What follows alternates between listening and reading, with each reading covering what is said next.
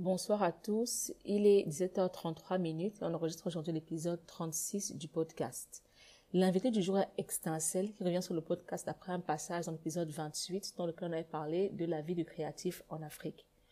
Aujourd'hui, on parle de créatif, mais beaucoup plus du rapport à la réussite à l'ère d'Internet. Comment gérer la comparaison avec d'autres personnes actives sur les réseaux qui évoluent dans des environnements plus propices à leur réussite? L'épisode est plein de confessions, mais aussi plein de frustrations partagées. Je tiens à préciser qu'après cet épisode, Extincelle a quitté son travail. Vous comprendrez pourquoi je le dis une fois que vous avez terminé l'écoute. J'espère que ça vous plaira. Bonne écoute à vous. Mon gars, encore nous, non. Encore nous. Encore nous. Encore nous.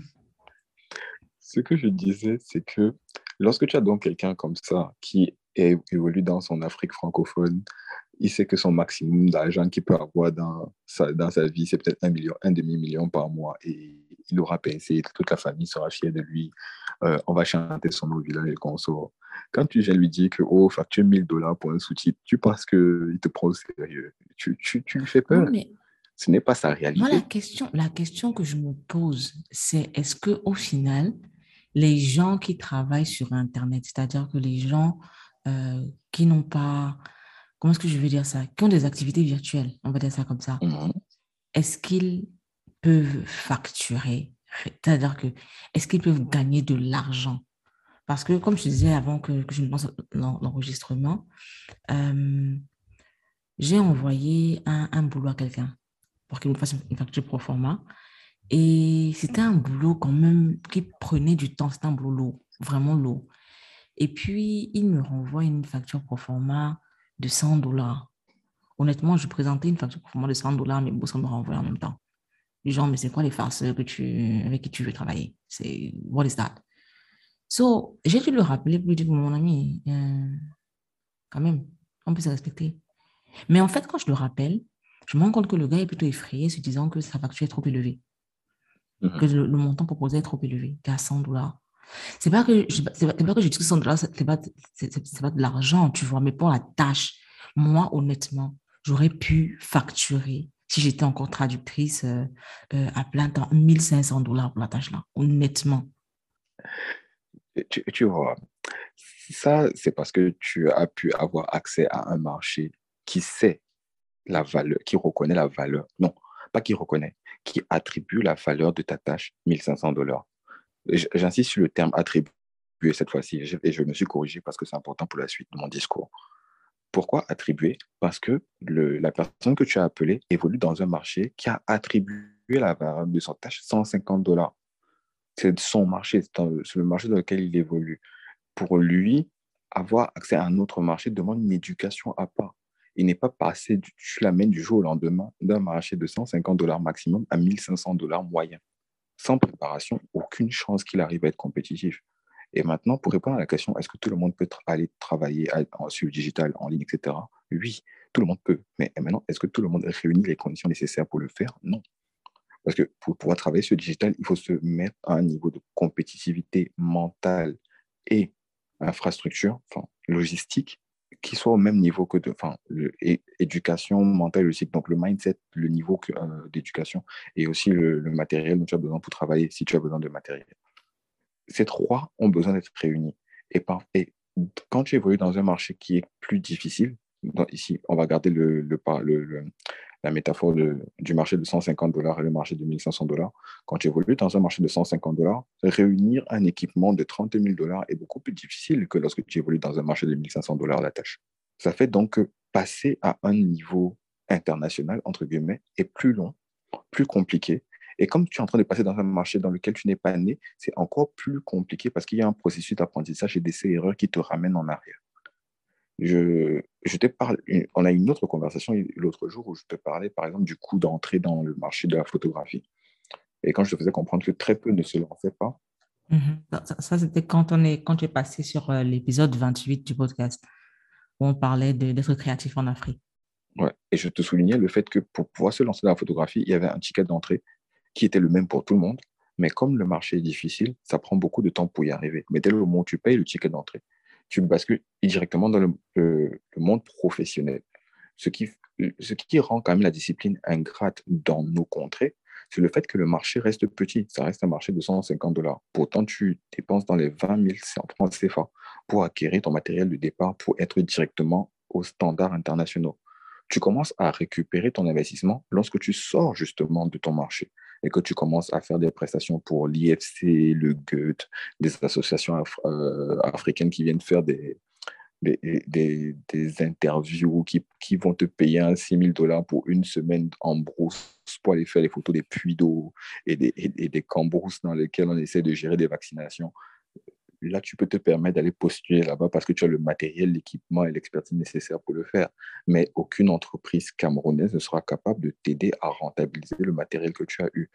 De surcroît, aucune banque ne va te permettre de faire une levée de fonds de 20 millions de francs CFA pour acheter ton matériel photo parce que tu es incapable de produire une étude de marché qui prouve que le Cameroun sera capable de te permettre de rembourser.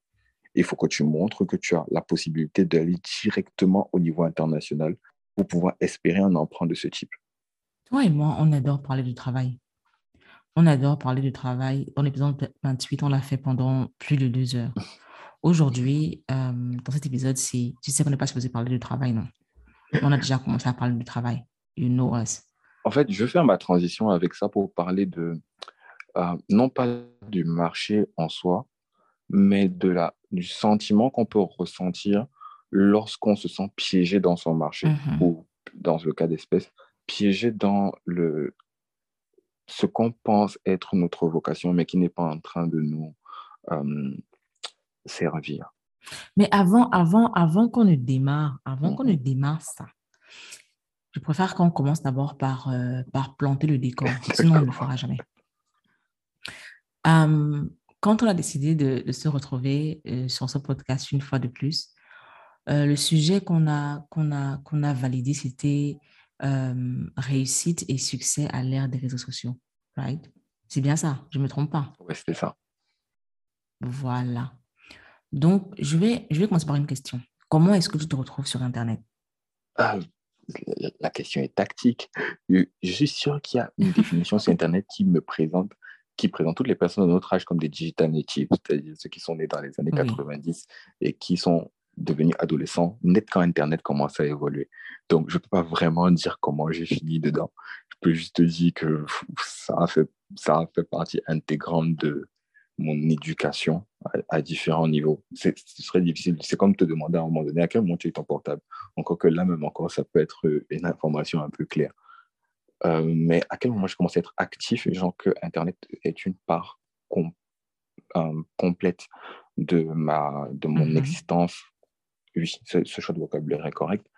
Euh, on va dire à fin de ma, du collège, lorsque j'ai réalisé que le monde était petit, enfin, du moins que mon environnement reste, que mon environnement, celui dans lequel j'évoluais, était petit et que j'avais accès à beaucoup plus de personnes via Internet. C'est ce qui m'oriente d'ailleurs en télécom, parce que je souhaitais justement être connecté à plus de personnes. Travailler en télécom signifie que j'aurais euh, pour le reste de ma vie énormément de contacts qui me permettraient d'avoir Internet gratuitement, d'avoir des codes. Voulais avoir les trucs de piratage, il faut toujours être connecté à Internet ça, ça vient d'un passage d'une série, je pense que ça s'appelait Chuck, ou je sais plus trop quoi. Il y avait un gars qui arrivait à avoir Internet. Chuck, je pense que je me souviens de cette série. Peu importe où il était, s'il avait un ordinateur en main, il pouvait avoir Internet. Je me suis dit, si je fais télécom, je serais comme ça et j'aurais toujours Internet. Du coup, je suis mis dans les télécoms. c'est débile. Hein. Mais ça, hmm. non, du tout. Ça, c'est une, une, une, une, très bonne raison, en fait. Je n'aurais pas pensé, je, je savais, que, tu avais été dans les télécoms, mais je n'avais pas pensé que c'était aussi réfléchi, parce que bon, euh, moi, c'est assez différent. Je ne pense pas que j'ai des choses assez. J'ai déjà un parcours tout aussi réfléchi. Donc, je trouve ça super intéressant. Donc, bah, la question suivante que j'avais préparée pour toi, c'est pourquoi est-ce que tu es sur les réseaux sociaux? Est-ce que tu as une mission précise ou alors est-ce que c'est pour le fun? Est-ce que tu as une stratégie derrière ta présence sur les réseaux sociaux? Ah, j'avais peur qu'on arrive à la partie là. On y arrive très tôt. Trop tôt même. En fait, le, ce que j'ai envie de considérer comme ma première empreinte Internet remonte à un, site qui n'existe plus qui s'appelle Forum To Shop. En gros, c'était Mhm. une communauté créative pour apprendre à faire des, des visuels pour Photoshop. On était sur Photoshop CS2, nous sommes en 2009, 2010 par là, et je me connectais uniquement pour des tutos Photoshop. Je rencontre une communauté de, de développeurs qui est en train de lancer un jeu parodique de Pokémon qui s'appelle Corulgia, où j'ai rencontré que des créatifs, que des créatifs, chacun passionné à fond dans leur domaine. Je me rappelle, la directrice musicale du projet avait l'oreille absolue. On a eu des longues conversations sur la manière dont elle gérait sa créativité musicale, comment elle avait du mal à accorder les choses et consorts. Le, le développeur principal, c'était une brute. Il passait des nuits à coder et il avait un humour caustique et sarcastique au possible. Ça a été mes premiers amis virtuels et ils ont beaucoup conditionné ma culture et mon rapport avec les étrangers vis-à-vis d'Internet. À partir de là, lorsque j'ai développé un certain, euh, on va dire quoi, un, cer- un certain niveau social, enfin un certain confort social vis-à-vis d'Internet, j'ai créé euh, mon premier blog, Geek de Brousse, que je n'alimente plus tant que ça. Mais je me rappelle que mon tout premier article, parce que j'avais envie d'en parler, et ça a été ma toute première publication, c'était un billet sur la, le traitement des femmes dans l'univers du jeu vidéo. Oh, Ça a été mon tout premier article. Et ça, c'était une version synthétique d'un billet d'études rédigé par Marlart. Je ne vais jamais oublier parce que ça m'avait marqué. Euh, elle dénonçait le comportement toxique des hommes vis-à-vis des femmes dans toutes les sphères de l'industrie du jeu vidéo, tant dans les communautés que dans l'environnement, dans le développement et consorts. Et là, on- je pense qu'on est dans 2010 et consorts. Et hum, j'avais pas vraiment eu de retour, mais ça, ça m'avait donné, j'avais besoin de m'exprimer et ça avait été un moyen d'expression. Et le, le blog Geekoro, c'est devenu ma scène, mon, terrain d'expression quand j'avais envie de parler de trucs que j'aime, de jeux vidéo, de, de, trucs qui m'ont fait marrer. Comme je me rappelle que pour mon deuxième blog, il y avait la, naissance de l'empereur japonais. Et tout le monde était en panique parce que euh, l'empereur risquait d'être une impératrice. Et le Japon étant un pays ultra vieux, ça faisait 400 ans qu'il n'avait pas eu de fille au pouvoir. Et du coup, ils étaient en panique pour savoir s'ils allaient devoir rédiger, re- refaire tous les textes pour pouvoir créer un protocole pour les femmes, ce genre de choses. Et je trouvais ça marrant et personne n'en parlait ou n'avait vraiment mis le doigt dessus. Et du coup, j'avais aussi décidé d'en parler, de rire dessus. J'avais genre 0,00 audience, mais je me faisais des kiffs à parler de ce type de sujet parce que je kiffais ça. Progressivement, j'ai, parce à cause de l'environnement et de la sous-culture, j'ai gagné en compétences en design, en machin, et l'école dans laquelle j'étais m'avait un peu influencé à, me, à développer des compétences de développeur. Donc, quand je quitte l'école, je me, je me mets vraiment au design, au site, à la conception de sites Internet, etc., etc. Mais ce qui me fait vraiment rester sur les réseaux sociaux, c'est euh, voir comment les autres évoluent. Et j'avais toujours l'impression que je, je ne suis jamais euh, arrivé. Je, je, me pense que entre euh, la fin de ma scolarité à l'université en 2013 et, et les cinq ans qui ont suivi, j'ai dû manger plus de tutos vidéo YouTube que dans toute mon existence. J'avais toujours l'impression de ne jamais être au niveau. Et j'avais aussi l'impression que si je ne faisais pas ça, j'aurais raté ma vie. Pour, oh. pour, parce qu'il faut préciser la chose, j'arrête l'université en licence. Ma mère voulait que j'aille jusqu'en master. Sauf que je n'avais pas envie d'aller plus loin en télécom parce que ça me sortait de partout. J'avais vraiment l'impression d'avoir déjà obtenu ce que je voulais, à savoir être capable d'avoir Internet, peu importe la situation. Mais je, je n'arrivais pas à trouver une filière dans laquelle je me sentais à l'aise, dans laquelle j'avais l'impression que ce serait important de mettre encore deux ans de ma vie dedans. Je ne pas que ma mère dépense plus que nécessaire pour quelque chose que je n'avais pas envie de faire. Et j'avais aussi conscience que j'étais dans un pays dans lequel il n'y aurait pas de formation adaptée à ce qui me ferait envie et que ça ne servira à rien d'aller fréquenter, entre guillemets, pour fréquenter. C'est comme ça que j'entre directement dans le monde professionnel plutôt que d'aller en quatrième année uniquement pour faire plaisir aux parents. Sachant que j'ai des grands frères qui sont en médecine, euh, machin et consorts, je, je, je, sais, sans qu'elle le dise, non, je pense qu'elle me l'a dit à un moment donné, qu'elle se sentait mal que les, entre guillemets, les enfants des autres soient arrivés jusqu'en master, mais moi, je n'ai, entre guillemets, qu'une licence. Oh, quand même, hein? ça c'est fort. Mm. Je me souviens que quand j'ai quand intégré le monde du blogging euh, en 2015, oui, c'est aussi récent que ça, euh, tu étais l'un des blogueurs que je regardais avec des yeux brillants sur, euh, sur Twitter. je me disais, oh God, ce gars, oh God, ce gars. Et j'avais franchement pas idée qu'on serait amis un jour, qu'on se parlerait ou whatever. Euh, je t'ai follow et je regardais ce que tu faisais, mes yeux brillaient, quoi. Je me disais, oh là là, son blog. Il a, en fait, à l'époque, je commençais à peine à écrire, euh, du moins à rendre mes écrits publics. Et j'étais fascinée de voir avec quelle, euh, quelle aisance tu, tu publiais tes, tes billets, la manière dont tu parlais dans tes textes, c'est-à-dire que c'était c'était très naturel, c'était pas pour plaire, c'était pas pour euh, c'est pas forcément pour attirer les foules parce que c'était vraiment tu étais dans ton monde à, toi. Ça c'est quelque chose que j'appréciais beaucoup. Et là, je vais revenir sur une chose que tu as dit tout à l'heure. Tu as dit je n'avais pas beaucoup de retours lorsque j'ai commencé, mais genre il y avait un feu qui m'animait. Mmh. Aujourd'hui, est-ce que tu penses qu'avec la nouvelle, du moins, je veux dire la nouvelle approche, parce que quand, quand on a commencé Internet, euh, moi c'était en 98, je pense, on n'avait vraiment pas euh, ce besoin de reconnaissance. Mais est-ce que tu penses aujourd'hui, toi par exemple, que si tu euh, lances une initiative et que tu n'as pas de retour, tu, auras, tu, resteras dans le même état d'esprit que lorsque tu as commencé Geek de Brousse euh, Euh, il y a un problème avec le Internet tel qu'on le perçoit aujourd'hui. C'est que j'ai été contaminé par la suite. Tu vas voir, j'ai commencé le, blog et j'avais vraiment l'impression qu'il n'y avait pas de Camerounais sur Internet et donc que c'était normal qu'on ne voit pas mon travail. J'avais beaucoup de retours des communautés dans lesquelles j'avais évolué à, côté. Je t'ai parlé du groupe de, de les développeurs et consorts. Donc, je savais que même si j'avais une audience de 8 personnes. Donc, s'il y avait un retour de 6, de six personnes, c'était énorme. Mais mhm. avec le temps, il y a eu de plus en plus de monde connecté, mais mes chiffres, en guillemets, entre guillemets, n'ont pas changé. Et là, j'ai vraiment eu l'impression de faire quelque chose d'inutile.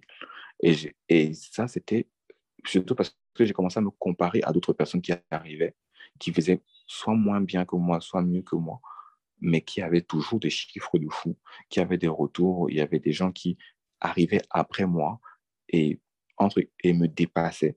Tandis que moi, j'avais l'impression, mmh malgré tous les efforts que j'avais fournis avant, de n'avoir pas vraiment fait grand-chose.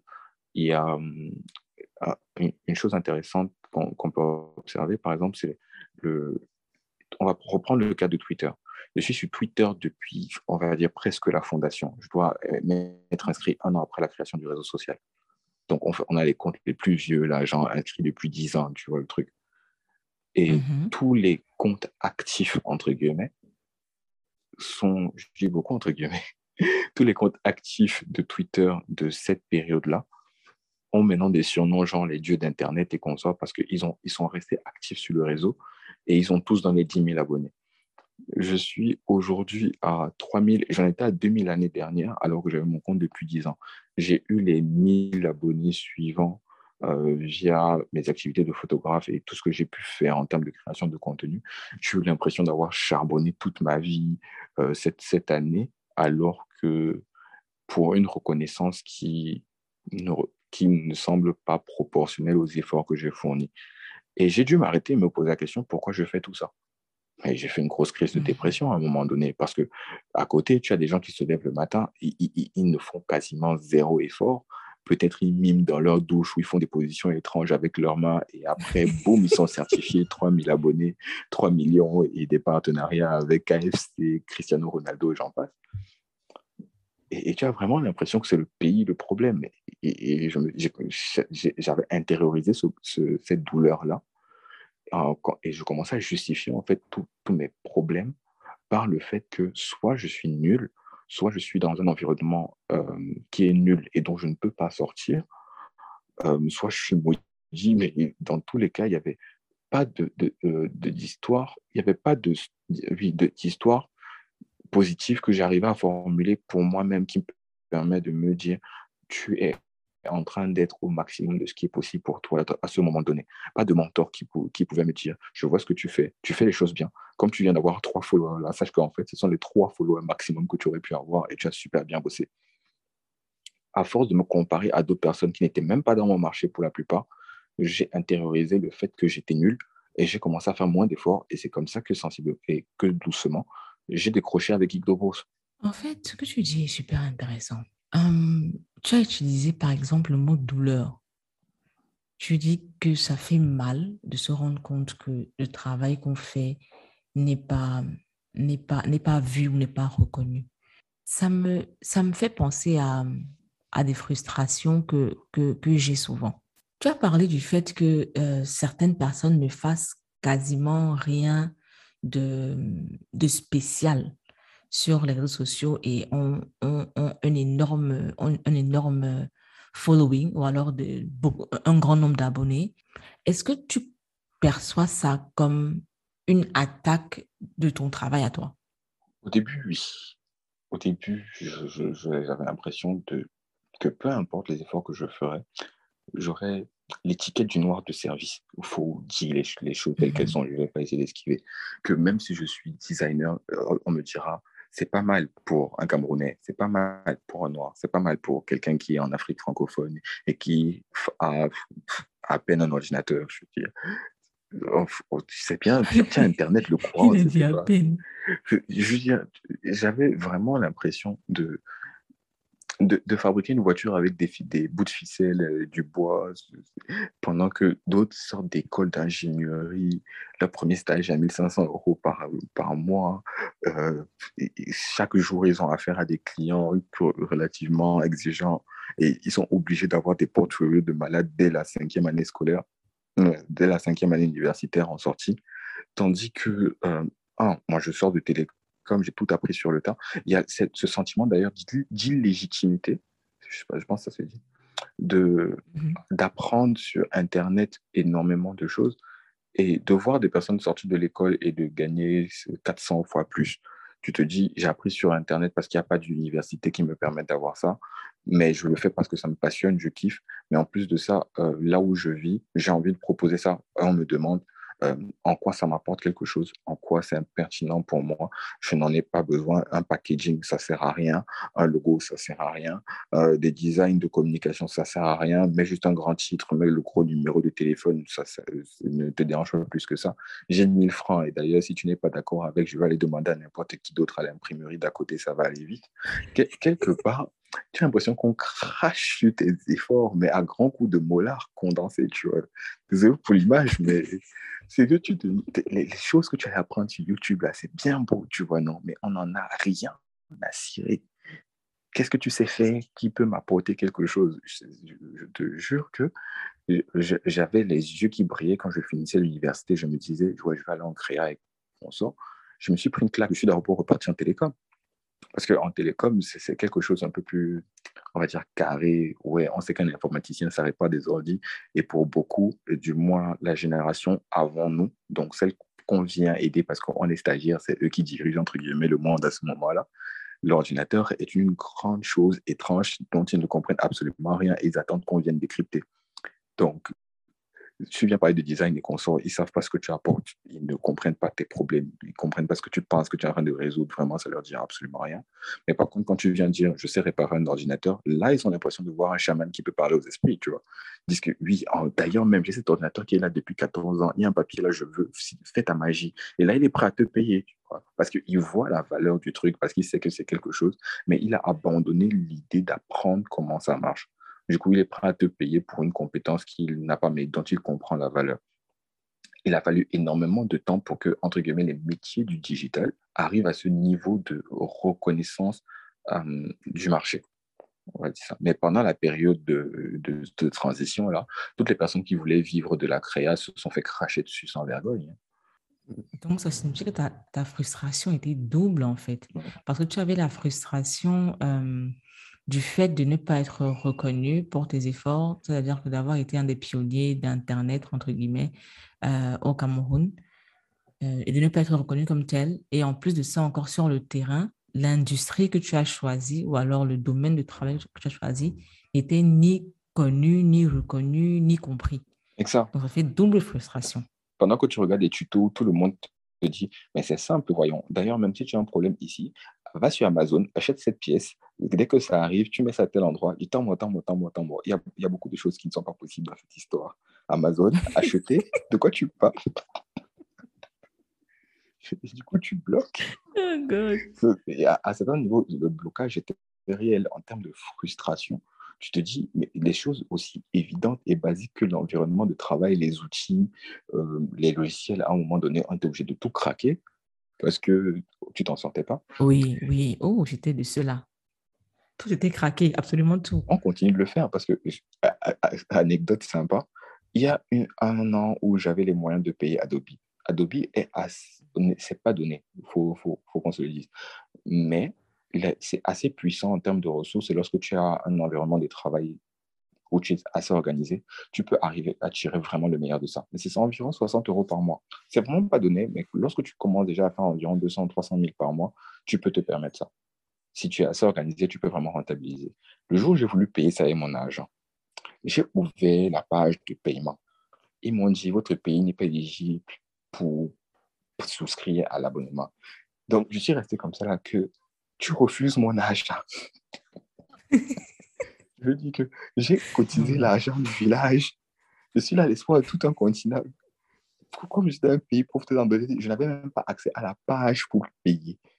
C'est-à-dire qu'ils m'ont expliqué sur le FAQ que si je veux payer, il faut que j'active le VPN pour faire semblant dans un autre pays et ensuite que je mette le numéro. Et encore que j'aurais pu avoir un problème parce qu'il fallait que la carte soit domiciliée dans le pays du VPN. Dit que je dois me battre comme ça pour te donner mon argent. Reste avec. Mais tu sais pourquoi je rigole? Parce que je me souviens qu'il y a quelques mois, je t'ai écrit pour te demander mais comment est-ce que je fais pour avoir un compte Adobe Tu m'as dit arrête ça, arrête ça. arrête ça. Ouais. Arrête ça, ne reste pas en couleur. C'est pas possible. Ce n'est juste pas possible. Laisse tomber. Sauf si tu as quelqu'un euh, euh, ailleurs qui peut t'ouvrir un compte, mais sinon tu laisses tomber. Mhm. C'était ça le truc. À, la fin de l'histoire, c'est le, directeur de design de l'agence euh, pour laquelle je bosse toujours, qui m'a donné les accès de, son compte parce que c'était surtout pour les besoins du boulot. Et ils ont finalement géré les factures. Alors, au niveau de console, je n'ai plus à payer quoi que ce soit. Pendant l'année au moins. À la fin de l'année, ils n'ont pas renouvelé parce qu'ils estimaient que, ouais, mais en fait, on arrive à très bien s'en sortir sans. J'ai détesté quand ils ont retiré le compte. Moi, j'ai arrêté de travailler à 100%, quand ils m'ont fait le coup. Moi, ma vie était douce quand ils avaient payé la facture. mais quand ils m'ont fait genre, on ne prend pas ton argent, mais si tu veux absolument nous payer, passe par le VPN, j'étais choqué me suis dit, j'ai envie de faire les choses correctement, mais je me mets à la place de toutes les personnes qui ont envie de faire les choses correctement et qui sont bloquées à absolument tous les niveaux. Wise Computer est l'une des entreprises euh, les plus vieilles en termes d'informatique au Cameroun. Leur, actuellement, au jour d'aujourd'hui, leurs produits phares sont des imprimantes Canon. Wow. Parce que personne n'achète des ordi. Je veux dire, ils arrivent à liquider des ordi, entre guillemets, des configurations de bureau mais les configurations de designers, développeurs et consorts, ça coûte un bras. Et ils se disent qu'il n'y a pas de marché. Du coup, ils n'achètent pas. Ça fait que tous les développeurs et designers achètent en, en ligne et se débrouillent avec quelqu'un qui va mettre dans le sac pour descendre avec. Mais est-ce qu'il y a une, euh, une, possibilité de commander chez Wise Computer? Euh, ils sont toujours trop chers. Ça revient toujours plus de, ça revient toujours moins cher de se débrouiller par soi-même. L'idée, lorsque tu attaques un marché de ce type, c'est justement de rendre ça plus intéressant que les possibilités existantes. Et tu te mets maintenant à la place du gars qui n'a pas de réseau, qui n'a pas de grand frère qui peut lui ramener un ordinateur, euh, qui ne peut pas payer en ligne son abonnement euh, Adobe, qui a appris sur le tas grâce à YouTube, mais on lui a demandé que, on lui a dit que pour pouvoir faire le dessin sur ce niveau, il faut la tablette. Sauf qu'il n'a pas la tablette et on ne vend pas la tablette. Et il reste comme ça. Il dit qu'en fait, vous avez tout fait pour que je ne puisse pas être passionné. Vous savez quoi, restez avec. Et il part en comptabilité. je suis désolée. Oh God. Donc, là, je vais revenir sur les réseaux sociaux. Hmm. Aujourd'hui, dans tout cet environnement que tu viens de décrire, dans l'épisode 28, on a parlé en long et en large de, ton activité professionnelle. Hmm. On ne va pas revenir dessus.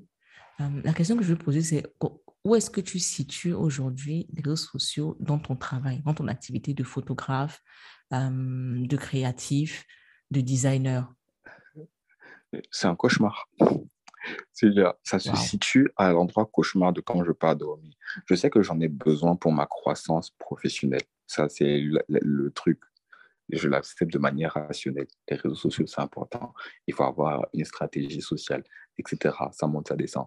Mais ce truc de suivre les chiffres, concevoir des, des, des, points de contact avec les clients, ça, ça me sort de partout. Déjà, euh, je sais que j'ai parlé depuis Peter McKinnon de, de, mon activité, mais je n'ai jamais assez insisté sur, la partie de l'histoire où j'ai arrêté de le follow. Ok, là, on va revenir un petit peu dessus pour, euh, pour planter le décor. Peter McKinnon, c'est un YouTuber qui est... Euh, ah là, non, c'est pas un YouTuber. C'est un photographe qui partage sur YouTube des, des tutoriels photos, qui parle de son art en réalité et qui a fait boom du, du jour au lendemain selon, selon les... How do you call this thing? Selon les, selon l'audience. Mais en réalité, il a passé des années à, à monter la stratégie derrière son compte YouTube. Donc, c'est un petit peu évident qu'il perce quand on, quand on regarde objectivement. Excellent. Donc, oui, tu nous disais que tu as cessé de le suivre. J'ai arrêté de le suivre justement à cause de cette image qui renvoyait que tout était facile alors qu'il avait sept ans de travail derrière. Oui, effectivement, quand tu le regardes, tu as l'impression que si tu fermes les yeux, tu auras les plus beaux, euh, les plus beaux appareils. Si tu fermes les yeux, tu auras les plus beaux trucs pour, euh, pour l'éclairage. Euh, c'est facile en fait. Tu fermes les yeux, tu voyages, tu fermes les yeux, tu, sa vie, sa, vie semble vraiment facile. Ouais, mais ça m'a contaminé le cerveau. À un moment donné, j'arrivais plus à rien produire du tout. Je veux dire, à la base, je suivais des comptes de créateurs pour, pour m'inspirer, pour réaliser des choses. Mais j'ai dû aussi considérer le fait que certains créateurs peuvent devenir toxiques pour nous. C'est pas spécifiquement par rapport à mhm. eux, c'est par rapport à la réalité dans laquelle ils évoluent. Ils donnent des conseils euh, ils te disent, par exemple, c'est accessible, c'est ceci, c'est cela, mais tu ne peux même pas te projeter sur eux. Et comme tu ne peux pas te projeter sur eux parce qu'ils évoluent dans des réalités différentes, il y a une frustration de l'incapacité à se projeter.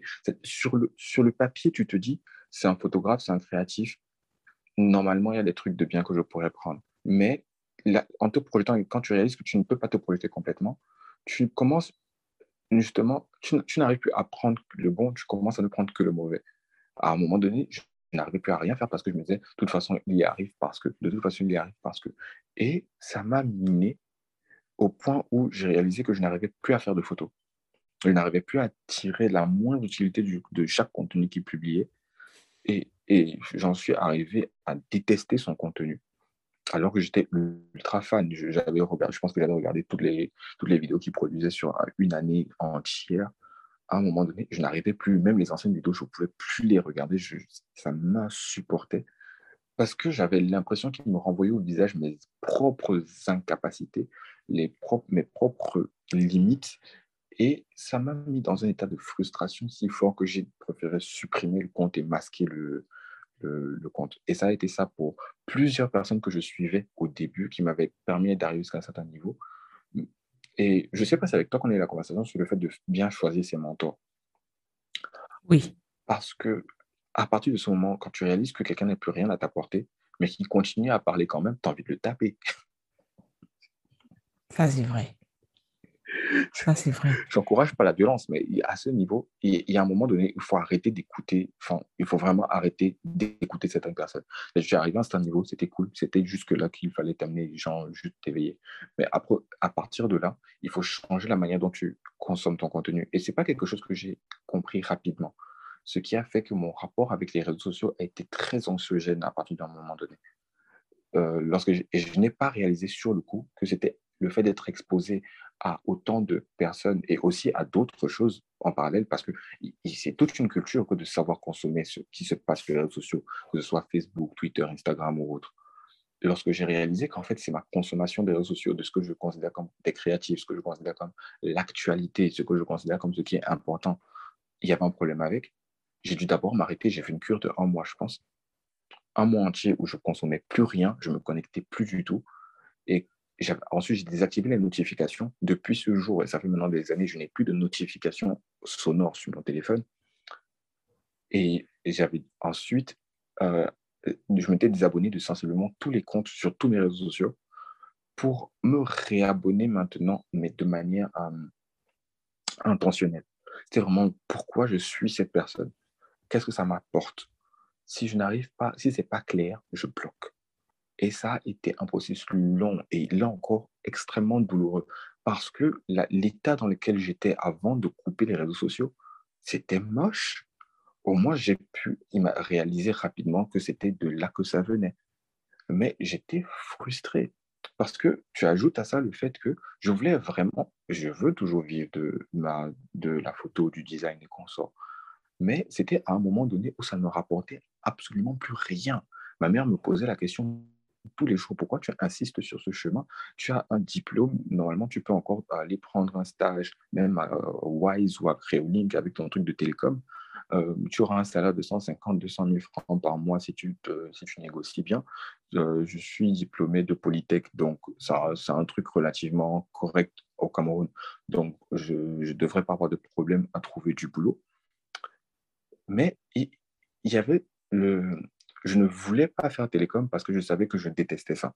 Je voulais le faire parce que j'avais un objectif précis, mais ce n'était pas ça mon, ce, que je, ce qui m'animait, mon indo, mon motto, tout ce que tu veux je, voulais créer, je voulais raconter des histoires. Je veux toujours euh, évoluer dans cet environnement passionné où je, je m'exprime et je discute avec des personnes qui s'expriment aussi. Ce n'est pas quelque chose que je retrouve dans le monde de l'informatique. C'est clairement pas. Mais le monde dans lequel je voulais évoluer, le créa et consort, ne m'apportait à ce moment-là absolument rien et me détruisait. Dans l'épisode 28, on a parlé de l'inexistence du plateau technique pour les créatifs sur Internet. En fait, ce que tu dis me ramène tellement à mon histoire, mais alors à tellement de niveaux. Euh, je me souviens quand j'ai créé, quand Elle Citoyenne, la plateforme, euh, j'avais créé un blog euh, sur tout ce qui était instruction civique, action citoyenne en 2015, qui a fait boom du jour au lendemain et qui est devenu quelque chose de vraiment gros. Et je me souviens qu'à l'époque, j'avais des ambitions parce que tu sais, je suis quelqu'un qui passe mon temps à chercher ce qui se fait ailleurs, comment ça évolue et tout. Et je me disais, non, mais si, si les autres blogs euh, politiques, citoyens d'ailleurs évoluent, c'est-à-dire, par exemple, le New York Times fait beaucoup ça. Quand il y a un blog qui, qui marche vraiment, le New York Times le, le loue ou l'achète. C'est-à-dire l'achète ou le loue pendant un moment, c'est-à-dire pour accéder au blog de newyorktimes.com, New York Times, New, York Times, sorry.com slash le nom du blog. And I was like, mais c'est évident que c'est ce qui doit arriver pour elle citoyenne. Mais c'est, c'est-à-dire que tu te mets à rêver de trucs qui existent, mais pas dans ta réalité. Et quand tu te rends compte que chez toi, je sais pas, c'est pas comme une tribune qui allait racheter, on est d'accord? Ouais. Quand tu te rends compte que chez toi, en fait, ton ambition est réelle. Le travail que tu, les efforts que tu fournis pour atteindre cet objectif sont réels. Euh, tu sais que c'est quelque chose qui existe, donc ça peut se faire. Sauf que dans ton environnement, c'est juste totalement impossible. Et tu ne t'en rends pas compte parce que, comme tu disais, tu te nourris d'un contenu qui vient d'ailleurs avec d'autres réalités, d'autres plateaux techniques, d'autres facilités. Et tu es là, tu te dis, mais je dois percer exactement comme ça. Et après, tu te rends compte qu'en fait, tu ne peux pas. C'est un peu comme je regardais une vidéo de, de, France 24, je pense, euh, qui est toute récente, hein, il y avait Doudou fait des vidéos qui est un TikToker euh, sénégalais qui, qui, qui, a, je pense, plus d'un million d'abonnés. Et dans l'interview, il disait que euh, il est très remonté par le fait que TikTok rémunère euh, les créatifs européens et américains et qu'il il, il, il, ne regarde pas du côté de l'Afrique alors qu'il y a des TikTokers en Afrique qui ont qui font boom, qui ont, qui ont, qui ont de, un énorme following et, euh, et ils, ils, minimisent leurs efforts. Mais j'ai éclaté de rire. Je suis désolée, j'ai éclaté de rire parce que, pas par, pas par méchanceté, hein, mais c'est parce que je me suis dit, mon gars, tu n'as pas encore compris. Tu n'as pas encore compris que tu n'as pas le marché.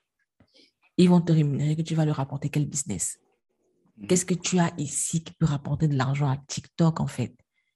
C'est pas, en fait, c'est pas, c'est pas une rémunération de cœur qu'ils font, qu'ils font aux TikTokers euh, euh, occidentaux. C'est pas parce qu'ils les aiment trop, mais c'est parce qu'il y a un business derrière. Toi, tu auras 700 millions de followers. On s'en fout, en fait. Et tu te rends même pas compte qu'on on, s'en fout, en fait. Euh, pour, rajouter, pour rajouter un truc à, cette info, je pense que c'est même une info de culture générale que tu vas difficilement trouver sur Internet. Je me demandais à un moment donné à quoi, à quoi ça servait de faire des vidéos YouTube alors qu'on on était dans un pays qui n'était pas financé genre euh, les programmes de Google marchand, là, auxquels le Cameroun n'est pas éligible. Et je m'étais posé la question, comment on fait pour être éligible? Parce que tu as des personnes, au moins ça justifierait le fait d'autant de, faire autant d'efforts pour acheter des caméras, des lumières, pour faire des vidéos YouTube, et au moins de faire substantiellement même 100 dollars par mois. Euh, c'est un plan de carrière, parce qu'en France, tu vois des gens qui ont des plans de carrière avec YouTube, qui sont des YouTubeurs, parce que YouTube leur donne assez pour vivre, acheter du matériel. Mais comme on n'est pas dans un pays éligible, ça reste frustrant. Et du coup, on se pose la question comment faire pour euh, que YouTube te paye? J'ai un ami YouTuber qui s'appelle Tanaki, Yvan, et on, avait la conversation et il me révèle par la suite euh, qu'il a évolué, euh, il a été rapproché par les communautés de Google et il a pu avoir cette conversation. On lui a dit le Cameroun aura son statut de pays marchand lorsque au moins un créateur cumulera depuis le Cameroun un million d'abonnés. Waouh C'est tout. Je veux dire, c'est la seule condition. Et c'est à ce moment-là que j'ai réalisé que absolument aucun créateur ne cumule depuis le Cameroun un million d'abonnés. Mais tu sais, je pense que je pense que c'est aussi une question de, de modèle. Parce que, comme on disait tout à l'heure, on essaie euh, misérablement et lamentablement de copier les modèles occidentaux. Si tu prends le cas de Steve Fa, par exemple, Steve Fa, qui est un créatif camerounais qui est très actif sur YouTube et qui gagne très bien sa vie, lui, son modèle est différent, en fait. Son modèle, c'est la pub. Il n'attend pas forcément que YouTube le rémunère. Euh, il fait des pubs dans ses vidéos. Il a, il a des vidéos de 6 minutes et il y a au moins trois pubs par vidéo tu vois. Et ce pas des, des, des, publicités lourdes qui te font ne pas regarder, qui te font en fait vouloir te déconnecter de la, de la, mmh. du compte ou de la vidéo. C'est vraiment, il arrive vraiment à, à, à, introduire la chose de façon légère et très drôle, tu vois. Lui, il a un tout autre modèle et je pense que peut-être que si on réfléchit à le nouveau modèle, mais après, même ça, ça reste difficile parce que Steve, à lui, euh, ce qu'il fait reste en lien avec le, le, le, les thèmes de ses vidéos. Par exemple, toi, créatif, euh, qui va prenons le cas de Créapreneur qui est sur, euh, qui est sur YouTube. Uh-huh. Créapreneur était à la base un, un, du moins la, saison 1 était audio, c'était un podcast qui était sur Encore. Je mettrai le lien en description de l'épisode. Et là, on a la saison 2 qui, qui est en mode vidéo. Ça, franchement, j'adore parce que non seulement le format est long, la saison 1 était plutôt court, ce qui n'était pas malin du tout. Mais la saison 2, euh, je pense que tu vas nettement plus en profondeur. Les vidéos sont plutôt longues. Tu prends le temps de, détailler ce que c'est, en fait, toutes les informations utiles pour un créatif en Afrique, que ce soit juridique, que ce soit financier, que ce soit. En fait, c'est vraiment une mine d'informations. Maintenant, tu le fais sur YouTube, right? Uh-huh. Euh, qui est déjà un, une plateforme assez lourde en termes de, de, de mégas s'il faut, s'il faut parler de consommation du contenu. Euh, et puis, par exemple, si toi, tu devais penser à la publicité, quel type de pub tu aurais pu faire? Ah, Je, je n'arrive pas à imaginer de la publicité dans un contenu éducatif. Pour moi, c'est trop intrusif. Le, tu as parlé de, de, système de partenariat de Stifa concernant mhm. euh, le fait d'être rémunéré pour la création de contenu. C'est une solution qui marche d'un point de vue individuel. Le, le cas de YouTube, YouTube a contribué à la croissance de son propre marché lorsqu'ils ont lancé les rémunérations de vidéos euh, en achetant la plateforme YouTube, quand Google a racheté la plateforme YouTube à ses débuts. Le, seul mhm. équivalent que je connaisse, c'est le royaume, euh, c'est le royaume du Maroc.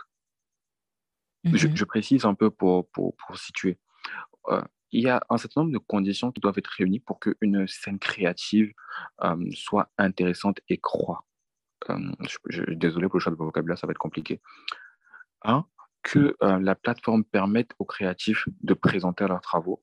Deux, qu'ils soient rémunérés à la hauteur de leur trafic afin d'encourager la, méritocratie et, la communication. Et deux, qu'ils puissent être aussi rémunérés arbitrairement sur leurs compétences ça, c'est des conditions un peu complexes. Je ne sais pas si, si on reviendra dessus, je te ferai, je ferai une note pour préciser. Et pourquoi je mets dans le même panier euh, YouTube et le Royaume du Maroc.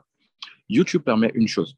Tu mets ton ta, vidéo Si tu atteins un certain nombre de vues, tu as de l'argent. Peu importe que la vidéo soit trop bien visionnée, euh, trop bien montée, lumineuse, machin, etc.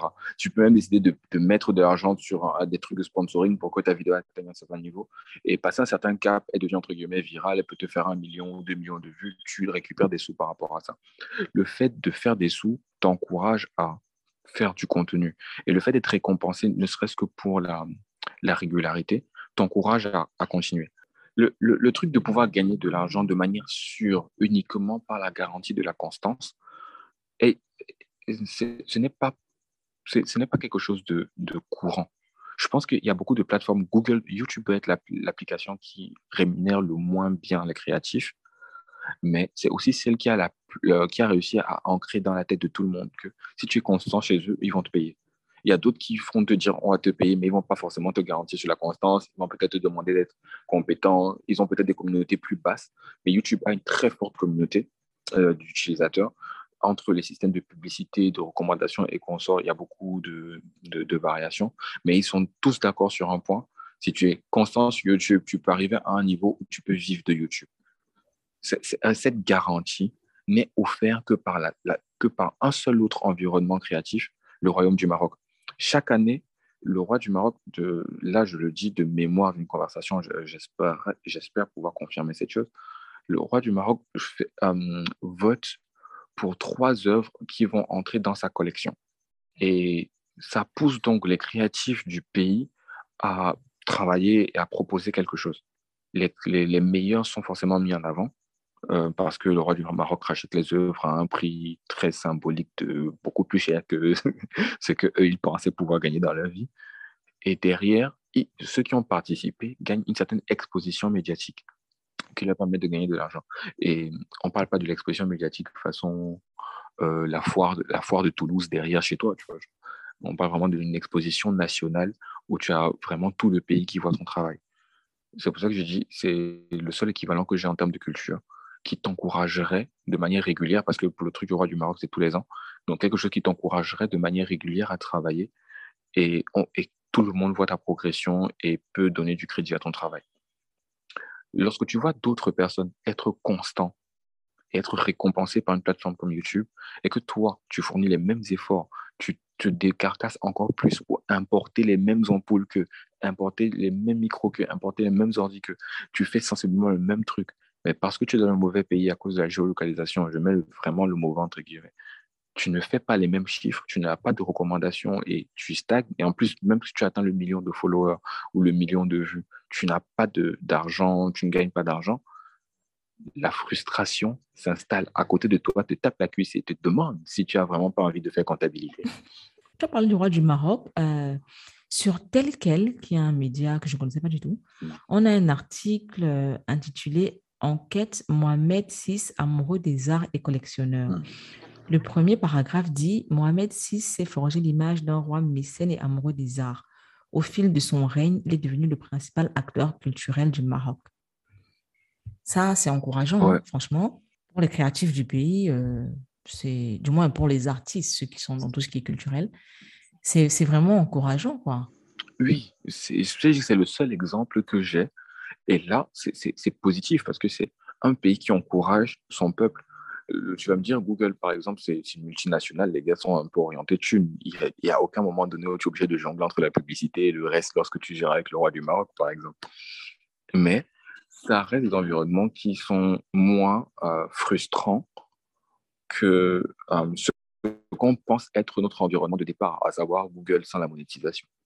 J'aimerais revenir un petit peu sur, euh, sur ce dont on parlait au départ. On parlait de, du paiement des créatifs au Cameroun ou en Afrique en général. Mmh euh, le, le, les, montants, les montants payés et les montants facturés. Mmh.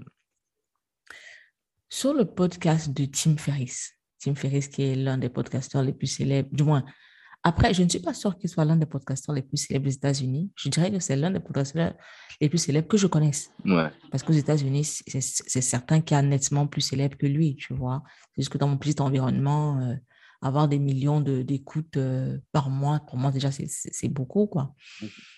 Donc, lui, la publicité sur son, sur son, son podcast commence à 50 000 dollars, je pense bien. What? Si tu veux une pub sur son. Oui, oui, oui.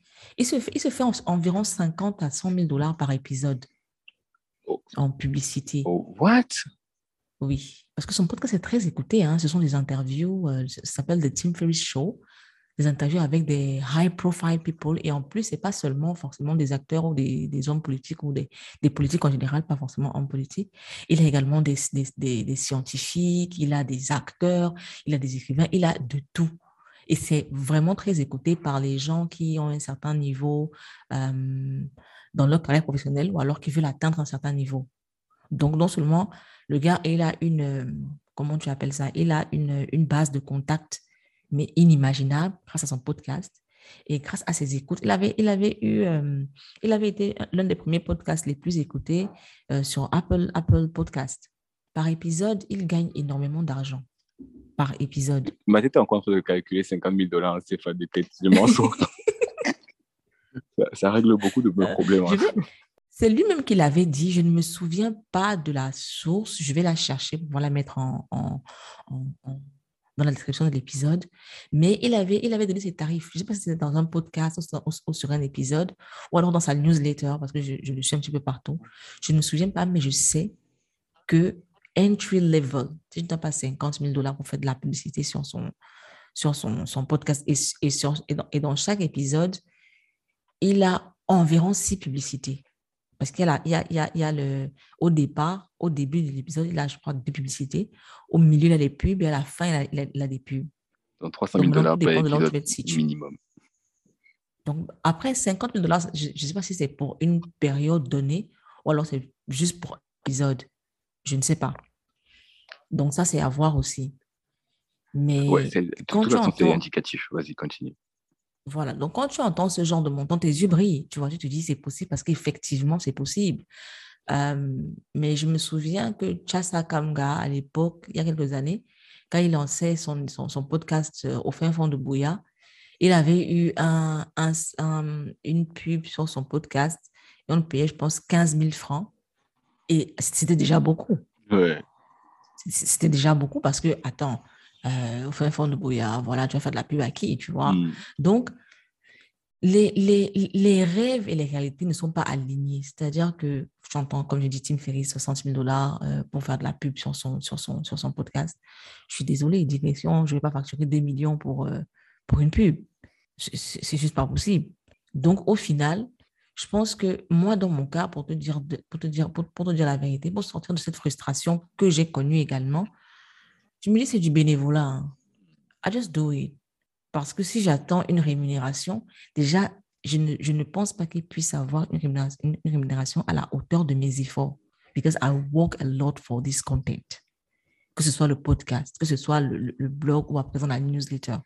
Le nombre de livres que j'achète, le nombre de temps que je passe à crafter mon art d'écriture, ou I, I don't know. Car, sous nos cieux, on peut me payer. Il faut juste dire la vérité. Cieux, si je dois, si je dois euh, euh, mesurer euh, mes efforts et, et aligner cela au paiement, c'est juste mort. So, un moment, du bénévolat. à, à un moment donné, même la notion même de être payé, je- on, on va rentrer dans la partie un peu sombre de la conversation. Le, le concept même Mhm. d'être payé pour ce qu'on fait, c'est juste, c'est c'est biaisé. Il faut dire les choses comme ça. Mhm. On se dit qu'on devrait être payé à la hauteur de ce qu'on fait parce qu'on se compare aussi à ce qui est fait de mieux dans la discipline dans laquelle on évolue. On se compare. Mhm. Mais la réalité, c'est que tout ce qu'on voudrait pouvoir faire, et ça c'est littéralement un fantasme de littéraire que je transpose dans la vie de tous les créatifs, c'est qu'on voudrait pouvoir créer sans contrainte financière. Et fatalement, si tu, si tu mets de côté toutes les dépenses liées au, à la- au travail, à la création, à la formation et consorts, euh, on est esthète, mais on ne dépense pas tant que ça. je dis. Parce qu'il y a, y a une chose que de consommer, et là je parle à la fois de consommer des produits, consommer autre chose, et c'est- il y a une autre que de se cultiver pour produire. Et à partir du moment où on produit du contenu, on consomme beaucoup moins. On consomme mieux, certes, mais notre rapport avec l'argent n'est plus capitaliste. Il est optimisé parce que à la fin de l'histoire, on veut raconter quelque chose. On veut véhiculer un message, on veut l'optimiser, on veut, on veut, on veut. Et il y a un piège dans lequel on se retrouve, mais c'est pas un piège en soi, c'est juste fatal. C'est que on ne peut pas faire ça et espérer magiquement que toutes les factures soient payées à la fin du mois.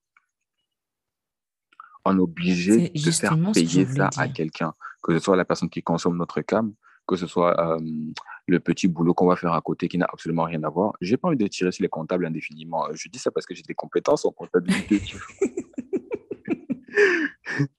je me dis toujours que le jour ça va cuire, je vais aller là-bas parce que ma mère a fait comptage, des trucs qui croient ça. Euh, mais il y a vraiment le, il y, y a cette angoisse de se dire on ne peut pas vivre de ce qu'on a envie de faire et on commence à diluer ce qu'on a envie de faire en se disant à un moment donné on pourra le faire pleinement. Et c'est une réflexion à avoir assez tôt parce que ça te pose, ça te met face à toi-même et à la question à la fin de l'histoire, à la fin, à toute fin là, quand on sera sur notre lit là en train de sentir que ce dernier souffle, est-ce qu'on sera satisfait de ce qu'on a apporté? Est-ce qu'on aura pleinement fait ça? Est-ce que tu te dis, de ce qu'on a retenu de mon combat, de mon existence, est-ce que c'est, ça a été juste moi qui raconte une histoire ou moi qui commence une histoire, je m'arrête, je m'allais chercher l'argent, après je reviens, je continue? Ce que, ce que j'ai envie de dire, en fait, j'ai envie de rebondir sur ce que tu es en train de dire et dire ceci. Quand tu dis qu'on euh, on ne dépense pas tant que ça, c'est vrai que, bon, après, ça dépend. Ça dépend de si tu es un YouTuber avec tout le matériel, parce que toi, quand même, tu dépenses, hein, je suis désolée, mm-hmm. tu dépenses vraiment beaucoup d'argent. Quand je vois ton matériel pour tes vidéos YouTube, en plus, elles sont de haute qualité, mon cher, tu dépenses. Mais il y a une autre chose que, dont tu ne tiens pas compte, c'est le temps. Le temps que tu investis dans la création de ce contenu est un temps que tu peux passer à travailler pour de l'argent. Tu vois, c'est clair que peut-être on ne, on ne dépense pas beaucoup en argent. Après, tout dépend, comme j'ai dit, de, de, de, de, de ce qu'on fait. Moi, par exemple, je dépense parce que les livres, j'achète là, c'est beaucoup d'argent. Ouais. Euh, sachant, sachant le prix des livres euh, en, Afrique, car c'est beaucoup d'argent. Euh, il y, a, y, a, le temps, en fait. C'est-à-dire que si tu passes, disons, là, j'ai lancé ma newsletter, right? Mm. Elle peut sembler facile, elle peut sembler facile quand on la lit, mais le nombre d'informations que je dois mettre dans ma tête pour pouvoir donner cette impression de facilité-là, c'est un temps énorme. Idem pour les articles sur le blog, idem pour le podcast. Par exemple, là, il est, il est, il est 23h28 chez moi, il est minuit 28 chez toi. On est en train de créer ce contenu. Normalement, on aurait pu dormir pour pouvoir mieux travailler demain et se faire plus d'argent. Ouais. Mais on est là, en train de créer du contenu. For nothing. Ouais, mais en fait, là, c'est pas for nothing. Non, non, quand, je dis nothing, je parle d'argent, en fait. Mm-hmm. Je parle d'argent. Parce qu'au final, moi, la vérité, c'est que j'ai essayé d'arrêter de créer du contenu. You know me. Mm-hmm. On a, à un moment donné, on a parlé, on a beaucoup parlé d'argent. Et tu me disais, euh, arrête la folie. Je disais, moi, j'en ai ma claque de créer autant de contenu et de ne rien gagner. Quand tu vois, justement, comme tu disais, des gens qui applaudissent sur Internet sous la douche et qui ont des millions d'abonnés, qui ont de l'argent, tu vois. J'étais fatiguée de, de, de, de, de me manger autant de livres, autant de rapports pour rien à la fin de la journée. Je t'avais dit, j'arrête tout, je me casse. Mais je me suis rendu compte au final que ce n'est pas seulement euh, une question d'argent ou de reconnaissance. C'est pour moi devenu comme une mission, en fait. C'est-à-dire que informer, je, m'informe et j'informe. Et ça, ça me démange. C'est-à-dire que malgré tout ce que je peux dire de, sur, sur les finances et tout le reste, c'est quelque chose que je ne peux pas m'empêcher de faire aujourd'hui. Et c'est, si tu te souviens, bien la raison pour laquelle, au final, je suis rentrée dans le, le circuit régulier de l'emploi. Parce que sans ça, je n'aurais pas pu survivre. Si je voulais continuer de faire un contenu de qualité et vivre la vie que je veux vivre, parce que, écoutez, je suis désolée, mais être fauché, ce n'est pas mon âge, ce n'est pas, ce que ça, ça, ça, j'aspire. J'ai été longtemps fauché. On peut arrêter ça. On peut arrêter ça. Donc là, euh, c'est un peu comme si je cumulais deux boulots. J'ai mon boulot que je fais en journée et j'ai ça. J'ai trois plateformes que j'alimente. Quand je dis même trois, c'est parce que je ne parle que du blog, du podcast, de la newsletter. Mhm. Je ne parle pas des réseaux sociaux qu'il faut également, euh, qu'il faut également euh, alimenter parce que ça, c'est même encore plus de travail que les autres plateformes. Mhm c'est deux boulots, mais, mais pour le prix d'un seul, pour, le, pour, pour, la rémunération d'un seul, sachant que le boulot même que je fais en journée, l'argent, la finance, les, les, les, les, plateformes, du moins mon activité nocturne. Quand tu dis comme ça, c'est bizarre. Je, je vais ajouter deux choses à la conversation. La première, c'est une citation de mon film préféré, V for Vendetta. Et la deuxième, c'est un point sur le minimalisme que j'ai hérité de toi et qui m'a évité pas mal de dépression par la suite.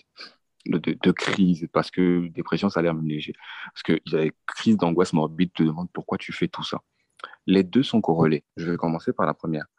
Euh, je ne vais pas faire euh, paraphraser parce que je suis nul pour ça, mais le film disait ceci.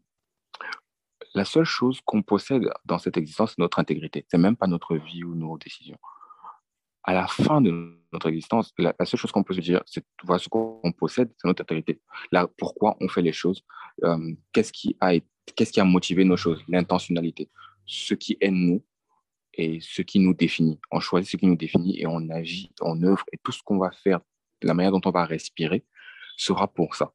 C'est quelque chose que tu vois assez facilement en application chez les religieux, dans le sens où ils savent que tout ce qu'ils font est pour la gloire du Seigneur. C'est mon résumé le plus simple. Lorsque tu as un désir mhm. simple, net, tracé, clé, écrit en noir et blanc, tu sais que tout ce que tu fais soit te rapproche de ton but, soit t'en éloigne. Le fait de ne pas savoir où tu es en train de partir peut te faire prendre des décisions stupides qui te ralentissent, qui t'amènent dans tous les sens, euh, qui peuvent parfois t'aider à comprendre où tu pars. Mais à partir du moment où tu n'as pas vraiment décidé de où est-ce que tu, vas aller avant même de commencer à tâtonner, tu perds du temps. On en arrive à la deuxième partie sur le, le minimalisme. Un concept que j'ai, je veux dire quoi Je ne sais pas comment dire, adopté. Je cherche un terme plus fort qu'adopté parce que c'est vraiment le, c'est un peu plus fort que ça. Via ton témoignage euh, du minimalisme quand tu as déménagé.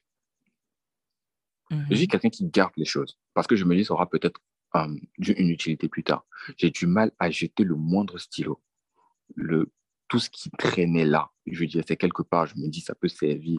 Tu vois une feuille de papier, y a on a écrit un truc dessus. Je me dis, c'est un numéro de téléphone, c'est un quoi? Ça, ça a peut-être une utilité, je vais garder pour plus tard. Je garde les choses. Mais le problème à accumuler autant de choses, c'est que tu, laisses tellement d'options ouvertes que tu ne sais pas si tu vas vraiment garder ces options plus tard. Et ça occupe ton espace mental. Ça t'occupe, ça te demande, est-ce que tu es vraiment en train de faire ça? Et plus tu as d'options, moins tu es capable de décider. Et cette incapacité à décider euh, peut parfois t'empêcher de prendre des décisions. Et ça peut te faire perdre des trucs. Ne pas décider, c'est aussi une option. Ça veut dire que tu as, choisi de ne pas décider et tu, perds toutes les options, tu n'avances plus lorsque j'ai réalisé que j'avais trop d'options, j'ai dû prendre sur moi de réduire à chaque fois au maximum mes options afin de toujours être conscient de est-ce que la prise de décision que je fais maintenant me rapproche de mon objectif ou pas. Et à ce moment-là j'ai réalisé que, un, je n'avais pas d'objectif clair. Je ne savais pas pourquoi je faisais les choses et ça jouait en partie sur l'état dans lequel j'étais quand je finissais les choses. Je n'avais pas de sentiment d'accomplissement pour la simple bonne raison que je ne m'étais pas donné de but à accomplir j'avançais sans but, je réalisais des choses, mais j'avais réalisé aussi que je ne m'étais pas donné d'objectif qui me permet de me dire si j'atteins cet objectif, je peux être satisfait de moi. J'attendais juste une récompense à la hauteur de ce que je voyais comme récompense attribuée chez les autres, qui n'avaient pas forcément le même parcours que moi. Vois ça comme euh, un jeu vidéo où chacun a ses propres objectifs de jeu mais parce que moi, je ne me suis pas fixé d'objectif, je vois quelqu'un qui atteint ses objectifs, est félicité pour ça, j'atteins les mêmes, mais ce ne sont pas les objectifs que j'aurais dû me fixer, je ne suis pas, je n'obtiens pas les mêmes euh, félicitations et je suis frustré. Donc, quelque part, on est artisan de nos propres frustrations parce qu'on ne sait pas euh, comment orienter sa propre vie. Pourquoi est-ce qu'on fait les choses et qu'on sort? Et ça a été très difficile de, de, de constater ça, de faire le ménage mental que ça représente. Trois, euh, chercher pourquoi on fait les choses. Et là, euh, les options sont larges. C'est pour ça que je t'ai dit que c'est la partie sombre de la conversation. Parce que pour certains, tu trouves le refuge dans la foi. Mais quand tu n'as pas ça, mmh ça peut devenir très compliqué. Tu sais, mmh ça, me, ça, me, ça me rappelle une décision que j'ai prise euh, il y a quelques années je me suis dit, je ne, tu sais, chaque fois que je veux, je veux créer une plateforme, mhm. chaque fois que je veux créer une plateforme, je me rends compte que, que ce que je veux faire n'existe pas encore. C'est-à-dire que quand j'ai voulu créer Elle Citoyenne, j'ai cherché autour de moi le type de blog qui aurait pu m'inspirer. C'est-à-dire, tu sais, quand, quand, quand tu lances une initiative, tu regardes quand même ce qui se passe autour de toi euh, pour t'assurer que, comment est-ce que je vais dire ça? Pour voir ce que tu aimes, pour voir ce que tu n'aimes pas, pour t'inspirer en fait. Et à tous les coups, je me rends compte que ce que je vais faire, je ne trouve pas. J'ai eu le, même souci avec Digression, j'ai eu le même souci avec le podcast, j'ai eu le même souci avec la newsletter. J'ai fait toutes les recherches que je, peux, que, je peux imaginer. Je me suis abonnée à tellement de podcasts, tellement de blogs, tellement de newsletters pour m'inspirer un petit peu, mais je ne trouvais absolument rien qui allait dans le sens de ce que je voulais faire. Et j'ai pris cette décision-ci après, après le, fiasco Elle Citoyenne. Je ne veux pas être pionnière. Les pionniers sont fauchés. Ça, c'est un fait clair. Les pionniers sont fauchés. Et ton fils a de l'argent aujourd'hui parce que Roger Mila n'en avait pas. I will not be Roger Mila. Non. Tu, tu, tu, tu, vas me désespérer la moitié de ton audience qui a l'impression de révolutionner l'industrie dans une disruption à base de textile qui va devenir le, nouveau Fedora, j'en sais rien. What? Pourquoi tu fais ça? Ton audience pas. africaine? Non, non, non, non, non, non, non, non, non, non, je suis très désolée. Je ne veux pas être pionnier de quoi que ce soit. Oui, les premiers qui ont balisé le chemin. Non, non, non, non, non. C'est-à-dire que il est important pour moi de gagner mon argent. Mhm. Ce qui fait que même si ce que je fais, c'est-à-dire que mes activités créatives ont un caractère pionnier, je ne, je ne, je suis détachée de ça parce que je gagne mon argent ailleurs. Mhm. Tu vois, Roger Mila, par exemple, n'aurait pas pu être comptable il devait se dévouer, se dédier totalement au football pour s'en sortir, pour pouvoir garder son, comment je veux dire ça, son niveau d'excellence. Tu vois, I, will not be him. Eh. Tu ne te dis pas que quelque part, tu n'es pas excellente parce que justement, tu n'es pas à 100% dedans. Mon gars, j'ai besoin de manger. Il fait comment la magie? Je sais, je sais aujourd'hui, je suis pleinement consciente que le fait que j'ai pris ce boulot affecte vraiment mes activités créatives. Je produis nettement moins de contenu qu'avant. je suis nettement moins sharp qu'avant parce que mon cerveau est sollicité ailleurs, tu mmh vois. Mais j'ai fait l'expérience de, de, mettre toute mon énergie dans la création de contenu et je peux t'assurer que j'étais très fauchée. And I need to, I need to eat. I need to eat. Ça, c'est très important. Tu, tu as envisagé la levée de fonds mon gars, je ne peux pas venir pleurer dans les oreilles des gens de s'il vous plaît, pardon, pardon.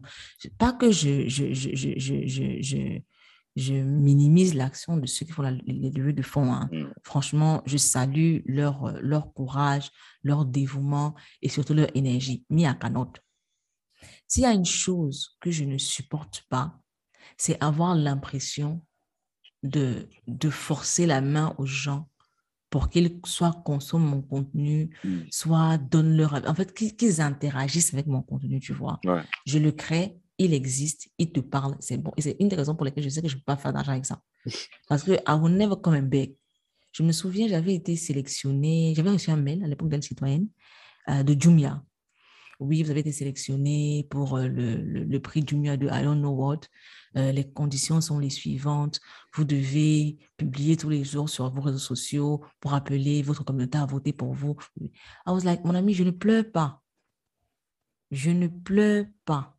Si ce que je fais est de qualité, un jury va me sélectionner. Ce n'est pas moi qui vais venir pleurer. C'est ouais, pardon, venez voter. Non. Non, non, non, non, non, non, that will never happen. Et ce qui me fait rebondir sur, une, sur des stories que Mylène Flicka a fait récemment. Tu sais, quand on a lancé les, le, le, le, le, dernier, le dernier truc de Adicom Days, euh, j'avais parlé, j'avais donné mon avis dessus, on avait dit que je suis un hater. Et Mylène Flicker, quand elle a, quand elle a euh, un petit peu observé l'environnement, elle a fait le même constat. Et le constat est, celui-ci. En réalité, en pleurant de la sorte, tu rameutes ta communauté pour, pour Jumia ou pour Adicom Days, en fait tu leur, tu leur apportes de la visibilité en, te disant que euh, euh, tu, tu, travailles pour ton contenu. En fait, non. Ton travail pour ton contenu, c'est le créer. Si ton contenu est bon et que ces gens on, on, on, savent pertinemment qu'il est bon, ils peuvent sélectionner un jury qui va, qui va, qui va, qui va, qui va dire qui est le gagnant de ci ou ça, tu vois. Ils vont pas venir te demander d'aller travailler encore plus pour avoir un, prix. Et mm. quel prix? non, lever de fonds, machin. I cannot cry. Je préfère aller travailler mon argent, quitte à ce que ça affecte un petit peu ou un petit peu plus mon contenu parce que, donc, quand même, quand même. Et je sais que je suis quelqu'un qui est très à cheval sur l'excellence. Donc, parfois, je préfère carrément arrêter de, de, de, produire du contenu plutôt que de faire de la merde. Je préfère ça comme ça plutôt que d'être. Je dis que je ne serai pas pionnier. Tu n'as pas compris. ça va, je pense que je saisis. En fait, j'essayais de comprendre comment s'appliquer ta situation tout en essayant de ne pas projeter les, mes propres blocages sur toi. Je, je vais essayer de, rendre ça mmh un peu plus clair. Je me dis, le, mode de vie qu'on essaye d'avoir implique de, ne... Enfin, à partir du moment où tu sais que tu veux juste transmettre des choses, les, choses que tu as reçues, et en simplifiant, simplifiant, simplifiant ton process, en te débarrassant de tout ce qui est inutile, il arrive à un moment donné où tu fais encore des choses parce que tu es littéralement obligé de le faire. Si tu pouvais t'en passer, tu t'en passerais. Si tu avais un gourou qui est capable de te placer un million par mois sur ton compte en disant vas-y, vis ta meilleure vie, on va voir comment je récupère mon argent sur toi dans 3, 4, 5 ans, on n'aurait pas cette conversation, par exemple. Et il faudrait que tu me donnes le numéro du gourou en question. Mais en attendant, ce que tu euh, ce qui serait idéal, c'est ce qu'on essaye tous d'avoir, c'est quelque chose qui nous permette de faire ce qu'on veut faire sans avoir à nous inquiéter du loyer, des factures et consorts. La, la, solution la plus simple que j'ai trouvée, au moins, moi, c'était de diminuer toutes mes charges à, à 30 ans. Aujourd'hui, il y avait ce truc que ma mère m'avait dit, plus tu grandis, plus tes charges augmentent et à partir du moment tu ne peux plus redescendre. C'est un biais psychologique majeur parce que j'avais l'impression donc à, à, partir d'un certain âge, je suis obligé d'être dans un type de maison en particulier, d'avoir un type de besoin en particulier, et que je ne pourrais plus vraiment me permettre de démissionner ou de changer de boulot. Mais en fait, à 30 ans, je suis parti en chambre d'étudiant. Je suis quitté d'un loyer de 200 à 30 000 par mois. J'ai diminué toutes mes charges. Il y a des trucs qui sont vraiment incompressibles, mais ça me permet de, de, de prendre des décisions en ayant moins de stress. En me disant, mmh euh, OK, je, ne peux plus me permettre de 8h à 18h. J'ai besoin de mon temps libre pour pouvoir faire des choses, pouvoir explorer, pouvoir apprendre, pour savoir ce que je veux euh, donner. Je ne travaille presque plus. Je dis, si mon employeur entend mes, tes podcasts, il va me dire. Parce que, basiquement, mon stagiaire qui est en train de me faire tout mon taf depuis. Et mon stagiaire que je paye, on va dire quoi, euh, 5 000 la tâche, je lui fais faire les quatre trucs les plus difficiles pour moi, euh, les trucs qui me prennent le plus de temps, quatre fois par mois. Ça veut dire que mon stagiaire me coûte. Ça veut dire que euh, je touche mon salaire moins. Non, mon stagiaire a son salaire. Je ne sais pas combien il gagne, mon, salaire, mon, salaire a son, mon stagiaire a son salaire.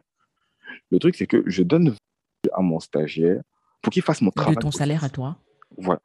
Et ne sait pas combien je gagne non plus. Mais je lui donne une de mon mhm. salaire pour qu'il fasse mes tâches, les, les trucs que je n'ai pas envie de faire. Et les trucs que moi je fais, euh, c'est des trucs qui ne m'occupent pas dans la journée. C'est vraiment des trucs que je peux me lever en une heure, j'ai tout abattu. Ça me permet donc mhm. d'avoir euh, un, un, mois entier où j'ai mon salaire moins et toute ma journée dégagée. Que je dépense, euh, et, mon salaire en question, je dépense moins parce que j'ai pris un environnement plus petit et je dépense beaucoup moins en nourriture, en, en espace, en, je me déplace plus pour beaucoup de choses. Et j'ai réduit ça comme ça. Et mentalement, mon esprit s'est dégagé. Et maintenant, quand j'ai un travail qui me demande de me déplacer, de changer de ville ou quoi que ce soit, je peux plus facilement me lever, prendre le bus et prendre la route qu'avant où j'étais censé me, où je me posais la question est-ce que je peux partir maintenant? Il y a pourtant des trucs sur la table, qui va s'en occuper? Est-ce que je peux sous-traiter chez quelqu'un? Euh, La personne n'est pas assez compétente, il faudrait que je lui réapprenne les process de l'entreprise. C'était très long, c'était très prise de tête. Et l'année dernière, je l'ai vécu comme un cauchemar j'avais l'impression d'être tout le temps en train de bosser. Et depuis que je travaille avec cette agence, je n'ai pas pris un seul jour de congé. J'ai été malade, j'ai eu quelques situations où je ne pouvais pas bosser, mais à aucun moment je suis parti en mode je ne vais plus regarder les dossiers de l'entreprise pendant deux semaines. Ça fait donc que depuis deux ans et demi, à un moment donné, ma tête a commencé à chauffer. J'ai dit j'en ai marre. Et, mais je ne pouvais pas m'arrêter parce que tu regardes le salaire, tu regardes tes charges, tu regardes tes besoins. Je vivais littéralement au jour le jour, alors que j'ai un salaire relativement correct pour mes conditions de travail. Et c'est un problème. Je me dis, c'est un problème parce que ça ne peut pas être ça ma vie. Ça ne peut pas être ça ma vie que chaque mois, dès que ça entre, je paye toutes mes charges et je mets le reste dans ma poche en attendant qu'est-ce qui pourrait bien se passer. Et de ne pas vraiment savoir ce qui se passe dans ma vie. Et en plus de ça, ce n'est pas quelque chose que je veux dire. Le boulot que je fais ne me transcende pas. Je n'ai pas l'impression d'accomplir une mission ou que ça contribue à mon propre bonheur. Je ne m'épanouis pas là-bas et ça ne fait que payer le loyer. Et il fallait que je sorte de là. Et pendant, c'était encore plus renforcé quand je voyais d'autres industries, des, entreprises similaires à l'entreprise dans laquelle j'évoluais, qui, qui avaient des expériences de fou. Moi, par exemple, je suis ultra fan de musique, de vraiment de culture musicale et consorts. Je suis dans une agence qui est qui fait de la promotion musicale. Mais les gars ont fait un pivot parce que la musique ne leur rapportait pas de thunes et on a commencé à couvrir les humoristes, la culture et consorts. Du coup, on ne voit plus de musiciens. Waouh. Pour des raisons capitalistes. Et moi, ça m'a frustré. Parce que du jour au lendemain, j'arrêtais d'avoir mes accès au concert, je ne couvrais plus rien, je ne rencontrais plus d'artistes et ça a commencé à vraiment me miner. J'ai commencé à y aller à mon propre compte et plus tard, j'ai commencé à être appelé par la concurrence qui m'a mené sur les concerts. Parce que je m'étais montré comme étant passionné, j'aime les photos, j'aime les photos de concerts, s'il y a moyen, même gratuitement, je viens. J'en étais arrivé là, à donner mes services gratuitement alors que j'ai acheté mon appareil avec mon argent. C'est ça, tu as ton, matériel à un prix élevé. Ouais. Mais j'avais besoin de ça, j'avais besoin d'aller faire quelque chose qui ait du sens, parce que c'est pour ça que j'ai fait tout ça, c'est pour ça que j'achète tout ça.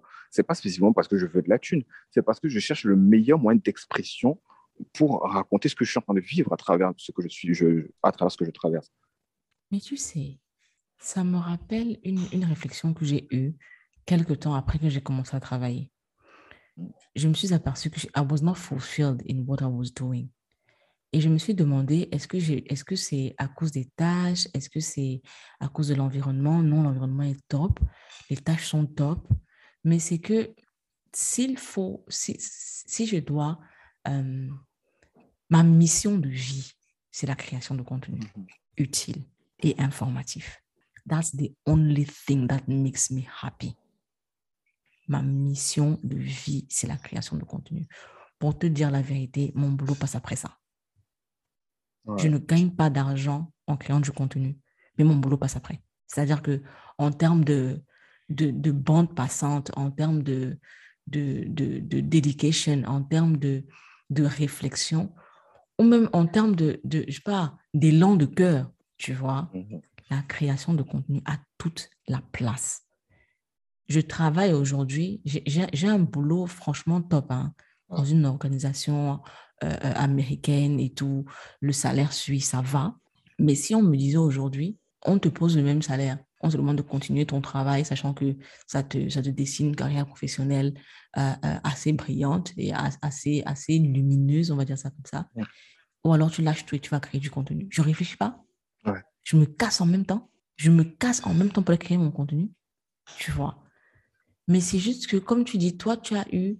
Euh, on fait des choix pour pouvoir avoir ce qu'on veut avoir. Tu vois. moi, j'ai dû stopper pratiquement toute l'année pour pouvoir me mettre sur les rails pour le travail. Euh, ça a été très difficile de laisser tomber, de, pas, pas, forcément de laisser tomber, mais, mais, mais, de me détourner en quelque sorte de la création de contenu. Mais c'était un besoin, tu vois, un peu comme toi, ça a été un besoin de, de, de, de réduire toutes les charges, tu vois.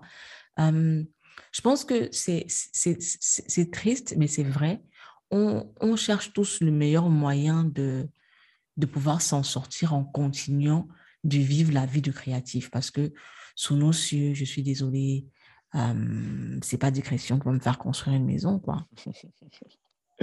Clairement pas. Avec toutes les infos qu'il y a dedans, voilà. Au Nigeria, peut-être. Qui va... du gossip. Euh, voilà, en, en, fait, c'est ça. C'est-à-dire que même, même quand tu... Euh, en plus, je pense que ça, on en a parlé lorsqu'on on, enregistrait l'épisode 28. Il y a aussi les thèmes, les thèmes que, que j'aborde. Euh, qui ne sont pas forcément des thèmes communs, ou alors ce sont des thèmes communs, ils sont abordés d'une façon un peu trop pas du tout commune. Tu vois? Donc, c'est un peu difficile de classer la chose, c'est un peu difficile de situer la chose. Euh, Et comme tu disais, la publicité, franchement, je ne me vois pas en train de, de, faire ce podcast et puis au milieu faire une publicité de Jumia qui fait son Black Friday, tu vois? Like, ça te casse l'élan, ça te casse le, mood, ça te casse même le, la valeur même des discussions qu'on a ici. Donc, moi, je, me suis juste dit, euh, il n'y a pas moyen de, de, de, rémunérer la chose. Bien que là, j'ai lancé mon Buy Me Coffee, euh, qui, que j'appelle un Buy Me Book, où euh, l'audience sponsorise l'achat de livres. On peut acheter un livre à 5 euros, je pense, deux livres à 10 euros. On peut aller jusqu'à 5 livres. Euh, je gagne pas des millions avec mon Me Coffee. Hein. Like, euh, franchement, depuis que je l'ai lancé, j'ai gagné moins de 500 euros. Ça va faire euh, deux mois, je pense. Deux mois à peu près. mais, mais je peux t'assurer que les premiers, les premiers 5 euros que j'ai reçus, mais c'était comme, comme 4 milliards de dollars. Quoi. C'était en mode. On m'a donné de l'argent. On a payé. Genre, ça en vaut quand même la peine, tu vois. Mais c'est un contenu qui me permet, du moins c'est un contenu, c'est un, c'est une somme d'argent qui me permet de, de payer, par exemple, l'hébergement du site, euh, de payer mes noms de domaine, de mmh. continuer de les, de les, de les payer, euh, d'acheter des livres, comme je dis, parce que j'achète beaucoup de livres et c'est beaucoup d'argent. Euh, c'est quand même un peu une béquille, je vais dire ça comme ça, mais je ne vais pas acheter une maison avec un buy me coffee, tu vois. Je ne suis pas, je suis pas Davido. oh, c'était facile ça, c'était super facile. Non, je n'en suis pas. Je n'en suis pas encore là, tu vois. Ah, attends, l'année prochaine, maybe? Espérons, espérons. Par exemple, la newsletter n'est dédiée qu'à ceux qui, euh, qui ont, qui ont euh, sponsorisé l'achat de livres. Donc, ceux qui ont, qui ont contribué à travers mon Buy Me a Coffee slash Buy Me a Book. Euh, mais d'autres que ça me fait quand même un petit peu mal au cœur d'avoir, d'avoir un contenu fermé. Mm. Tu vois, parce qu'au final, le but, c'est le partage, ouvrir, ouvrir, ouvrir, c'est-à-dire informer, euh, partager. Mais après, euh, c'est pas en, en, offrant toutes les fringues que tu cours que la couturière va pouvoir manger, tu vois? Ça, c'est, c'est un petit signe de remerciement du genre, Franchement, vous avez, vous contribuez financièrement à mon activité. Euh, je vous remercie avec cette newsletter qui est tout, tout, aussi informative, voire même plus informative que certaines de mes plateformes. Mais c'est pas de gaieté de cœur que j'ai un contenu euh, qui n'est pas accessible à tous, hein, à ça. Donc là, je me suis fait une raison. Je me suis dit, voilà, je vais travailler certainement toute ma vie pour pouvoir créer le contenu que j'ai envie de créer parce que j'ai besoin, au contraire de toi, j'ai besoin d'avoir une maison où je peux marcher dedans. J'ai besoin d'espace. J'ai besoin de saucissons secs. J'ai besoin de restaurants. J'ai besoin de. J'ai besoin d'être à l'aise dans ma tête. Je suis fatiguée de souffrir à cause de l'argent. Contrairement à ce que tu penses, j'aime l'espace. Excuse-moi, mais si, on, si je devais être dans mon environnement idéal, j'aurais un 6 x 6 mètres carrés avec 4 mètres de hauteur sur le plafond vide avec un fauteuil au milieu, parce que l'espace personnel, c'est important pour faire tout ce que tu veux par la suite. Maintenant, la raison pour laquelle j'accepte quand même de, réduire mon espace vital et donc mes charges, c'est parce que, un, c'est temporaire, déjà. Deux, c'est parce que je veux pouvoir mmh faire ça à plein temps. Et pouvoir faire ça à plein temps, j'ai besoin de mettre des trucs en place qui permettent au moins de fabriquer de l'argent en un minimum d'efforts. Que ce soit, par exemple, faire des formations vidéo, euh, c'est l'une des raisons pour lesquelles je rôde Créapreneur. Je suis en train de finir là. On est sur le dernier épisode à la fin de cette semaine. On aura bouclé tous les sujets que j'avais prévus. J'ai besoin d'une interview avec des créatifs. Donc, je vais faire quelques enregistrements dans la semaine avec des, avec des designers que je connais afin d'avoir quelques témoignages. Je voulais boucler avec des témoignages, des retours d'expérience et consorts pour boucler la saison. Et ensuite, euh, proposer le, des, rencontres, des séances de consulting, des trucs comme ça, là, qui me permettraient justement d'avoir ça comme euh, boulot à côté et comme source de revenus afin de pouvoir totalement lâcher l'agence sans pour autant, vraiment avoir déjà quelque chose qui puisse être présenté comme voici ce que je peux apporter. Si tu veux aller plus en détail, on discute. Et après un certain nombre d'aller-retour, parce que là, c'est vraiment l'expérience des, des, formations que j'ai vues, arriver à un moment donné où j'ai suffisamment de, contenu pour pouvoir en cristalliser même un modèle vidéo. Vendre les vidéos, je reste d'abord tranquille un moment, même un an avant de voir s'il faut que je mette à jour le truc. Et, ça me permet ensuite de focus sur autre chose. Il y avait, je me suis tapé énormément de, de documentation sur comment mettre en place des systèmes qui te permettent de ne pas avoir à courir après la thune, on va dire ça comme ça. Parce que dans notre contexte, c'est littéralement ce qu'on fait. On est dans un environnement où chaque mouvement nous coûte tellement cher qu'on est obligé de le penser à chaque fois en se demandant est-ce qu'on peut se permettre ça, qu'est-ce qu'on sacrifie? Et qu'on sort. Je, je, veux bien vivre dans les sacrifices, mais je ne veux pas, je veux pas passer ma vie à survivre, en fait. So, je, Exactement. Je, je, me, je me replie dans ma cachette actuellement. J'accepte que ça pourra me prendre sensiblement un an, voire deux, mais j'ai aussi la certitude que je le fais avec un but précis en tête. Et cette fois-ci, le charbon, ce que je fais en termes de sacrifice, je ne le montre pas. Je, en fait, moi, je n'en fais pas publicité. Je reste transparent sur les efforts que ça représente parce que c'est important pour l'authenticité du parcours, pour montrer l'importance de, de, de, se discipliner, de mettre des efforts d'un côté et de l'autre. Je manifeste euh, ces, ces, efforts que j'encourage à faire en les faisant moi-même. Mais le but principal dans toute cette histoire, c'est de créer du contenu.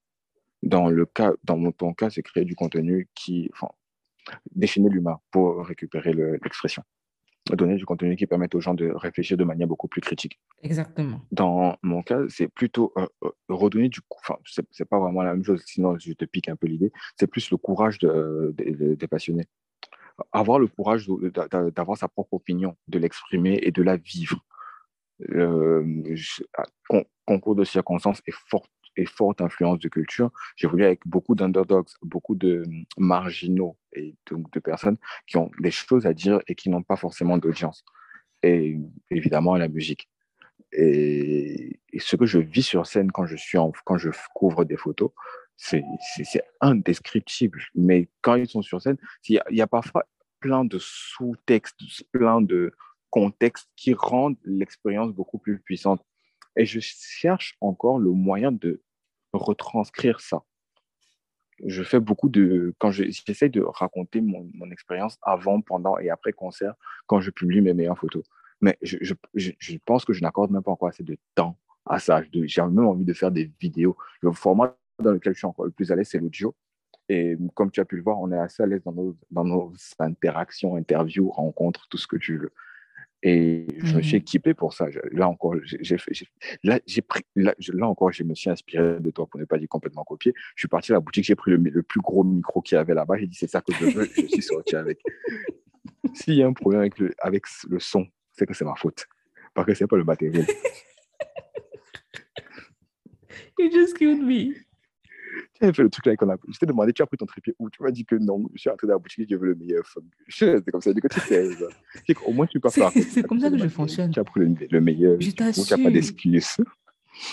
C'est comme ça que je fonctionne. Moi, je ne me fatigue pas. Mm. Euh, C'est-à-dire, tu sais, les gens me disent toujours que toi, tu vas te faire remarquer. Parce que, par exemple, si je vais acheter un téléphone, je vais prendre le téléphone le plus cher. Parce que je, je me dis que celui-là, au moins, il est bon, il va mettre long. Ouais. Donc, on prend le plus cher et puis c'est bon, on pense plus à ça. Six ans plus tard, tu as tout le même téléphone, tout le monde dit, man, son téléphone là, c'était bien. Tu sais, c'est quand j'ai claqué, quand j'ai claqué, à l'époque, j'étais pas, j'étais pas, je gagnais pas si bien ma vie, quoi. Mm-hmm. J'ai claqué, euh, euh, euh, quoi, c'est en janvier 2018, j'ai acheté le Note, le Note 8 qui vient de sortir, il coûtait dans les 600 000. Mais attends, je tenais un blog, je n'étais pas rémunérée, je ne travaillais pas. Mais je suis en train de me dire, donne-moi le meilleur, le meilleur téléphone parce que je ne veux pas réfléchir. Je sais que ça, au moins, il va mettre long. Et j'ai encore le même téléphone. Hein. J'ai le Note 8. On, est on note combien? C'est pas 21, c'est pas 22. Je pense qu'on 20, 21. Je pense qu'on est au 21. Je pense qu'ils sont en train d'annoncer le 22 là en ce moment. Le Note 8 est en poste. Il est bien au chaud. je ne compte même pas le changer. Il est bien là. Ce que je voulais dire tout à l'heure, c'est que on, fait les choses parce que on a une, histoire à raconter. J'avais rebondi sur l'espace qu'on a pour créer du contenu. Moi, si, tant que j'ai un endroit avec un micro, mes écouteurs, un épisode va sortir. Je, je, mis beaucoup de, je me suis mis beaucoup de pression pour créer Appreneur à un moment donné. Je me rappelle qu'il y a une semaine, je n'ai pas créé. Je me suis dit, mais attends un peu, à la fin de l'histoire, ce qu'on veut entendre, c'est l'info. On n'a pas besoin d'avoir ma tête. Du coup, je pense l'épisode 6 et l'épisode 7, j'ai fait que de l'audio. Mm-hmm. Et quand je me suis pu me poser, j'ai remis de la vidéo. Et ce que je fais maintenant, c'est que comme j'enregistre, comme je parle et que je n'écris pas toujours mes trucs avant parce que c'est vraiment freestyle, quand je finis, je fais la version audio de mon enregistrement que je publie maintenant via Art, Art, machin, et ça va sur Google Podcast, euh, iTunes Podcast, machin, ça va partout. Et c'est comme ça que je boucle, que je suis en train de boucler la, saison sans trop de mots de tête. Je suis assez satisfait de comment j'ai géré. Il y a eu des semaines où je me suis foiré complètement, mais à la fin, j'ai quand même réussi à terminer ça avant la fin de l'année. Je vais finir ça avant décembre. Je suis fier de moi. Personnellement, je suis très fier du parcours de créapreneur parce que quand ça a commencé, c'était juste de l'audio, c'était sur Encore, euh, et tu avais laissé tomber parce que, parce que tu te disais que tu n'avais pas d'audience. Pourtant, j'écoutais religieusement. C'était vraiment, c'était vraiment le seul podcast centré sur les créatifs sous nos cieux, en fait. Tu donnais des, des, des tips, des, des, trucs super importants, mais tu te disais, euh, j'ai pas d'audience, donc je vais laisser tomber. Qu'est-ce qui t'a inspiré à recommencer? La frustration. je pense que c'est le meilleur carburant que puisse avoir un créatif. Quand tu te dis, si je ne le fais pas, il y a un problème. J'en avais besoin pour moi. Et j'ai eu quelque chose qui était très effrayant euh, passé un certain âge. À un moment donné, euh, il y avait beaucoup de cadets qui venaient me voir et qui disaient qu'ils aimaient mon travail et que c'était inspirant. Et je me suis dit, mais s'ils me suivent, je vais vraiment les emmener dans un trou. je me suis senti responsable de beaucoup de chatons perdus d'un seul coup et j'ai pas aimé ça. J'ai envie de leur dire non, mais ça a relativisé, j'ai réussi à arriver là parce que, parce que, parce que. Mais quelque part, ils ne voient pas comment tu as fait pour arriver là. Et ils essayent de deviner. J'ai dit, OK, vu où j'en suis, et surtout que beaucoup me demandaient des conseils sur sensiblement les mêmes choses, des choses que j'avais revues sur le podcast et j'avais fait ce podcast justement parce que je m'étais posé ces questions, j'avais réalisé que c'était pertinent. Mais euh, je ne savais pas s'il fallait que je, que je les envoie juste le podcast ou s'il y avait des trucs qu'il fallait que je refasse. Et je, je, pense, je pense que c'est même mon intro de, de, la, de la saison-ci que j'ai appelé 2.0 pour dire qu'en fait, ce n'est pas la saison 2, c'est juste que je vais redire la même chose, mais avec la mm. lumière de, des récents événements pour, pour, faire un peu Netflix et tout.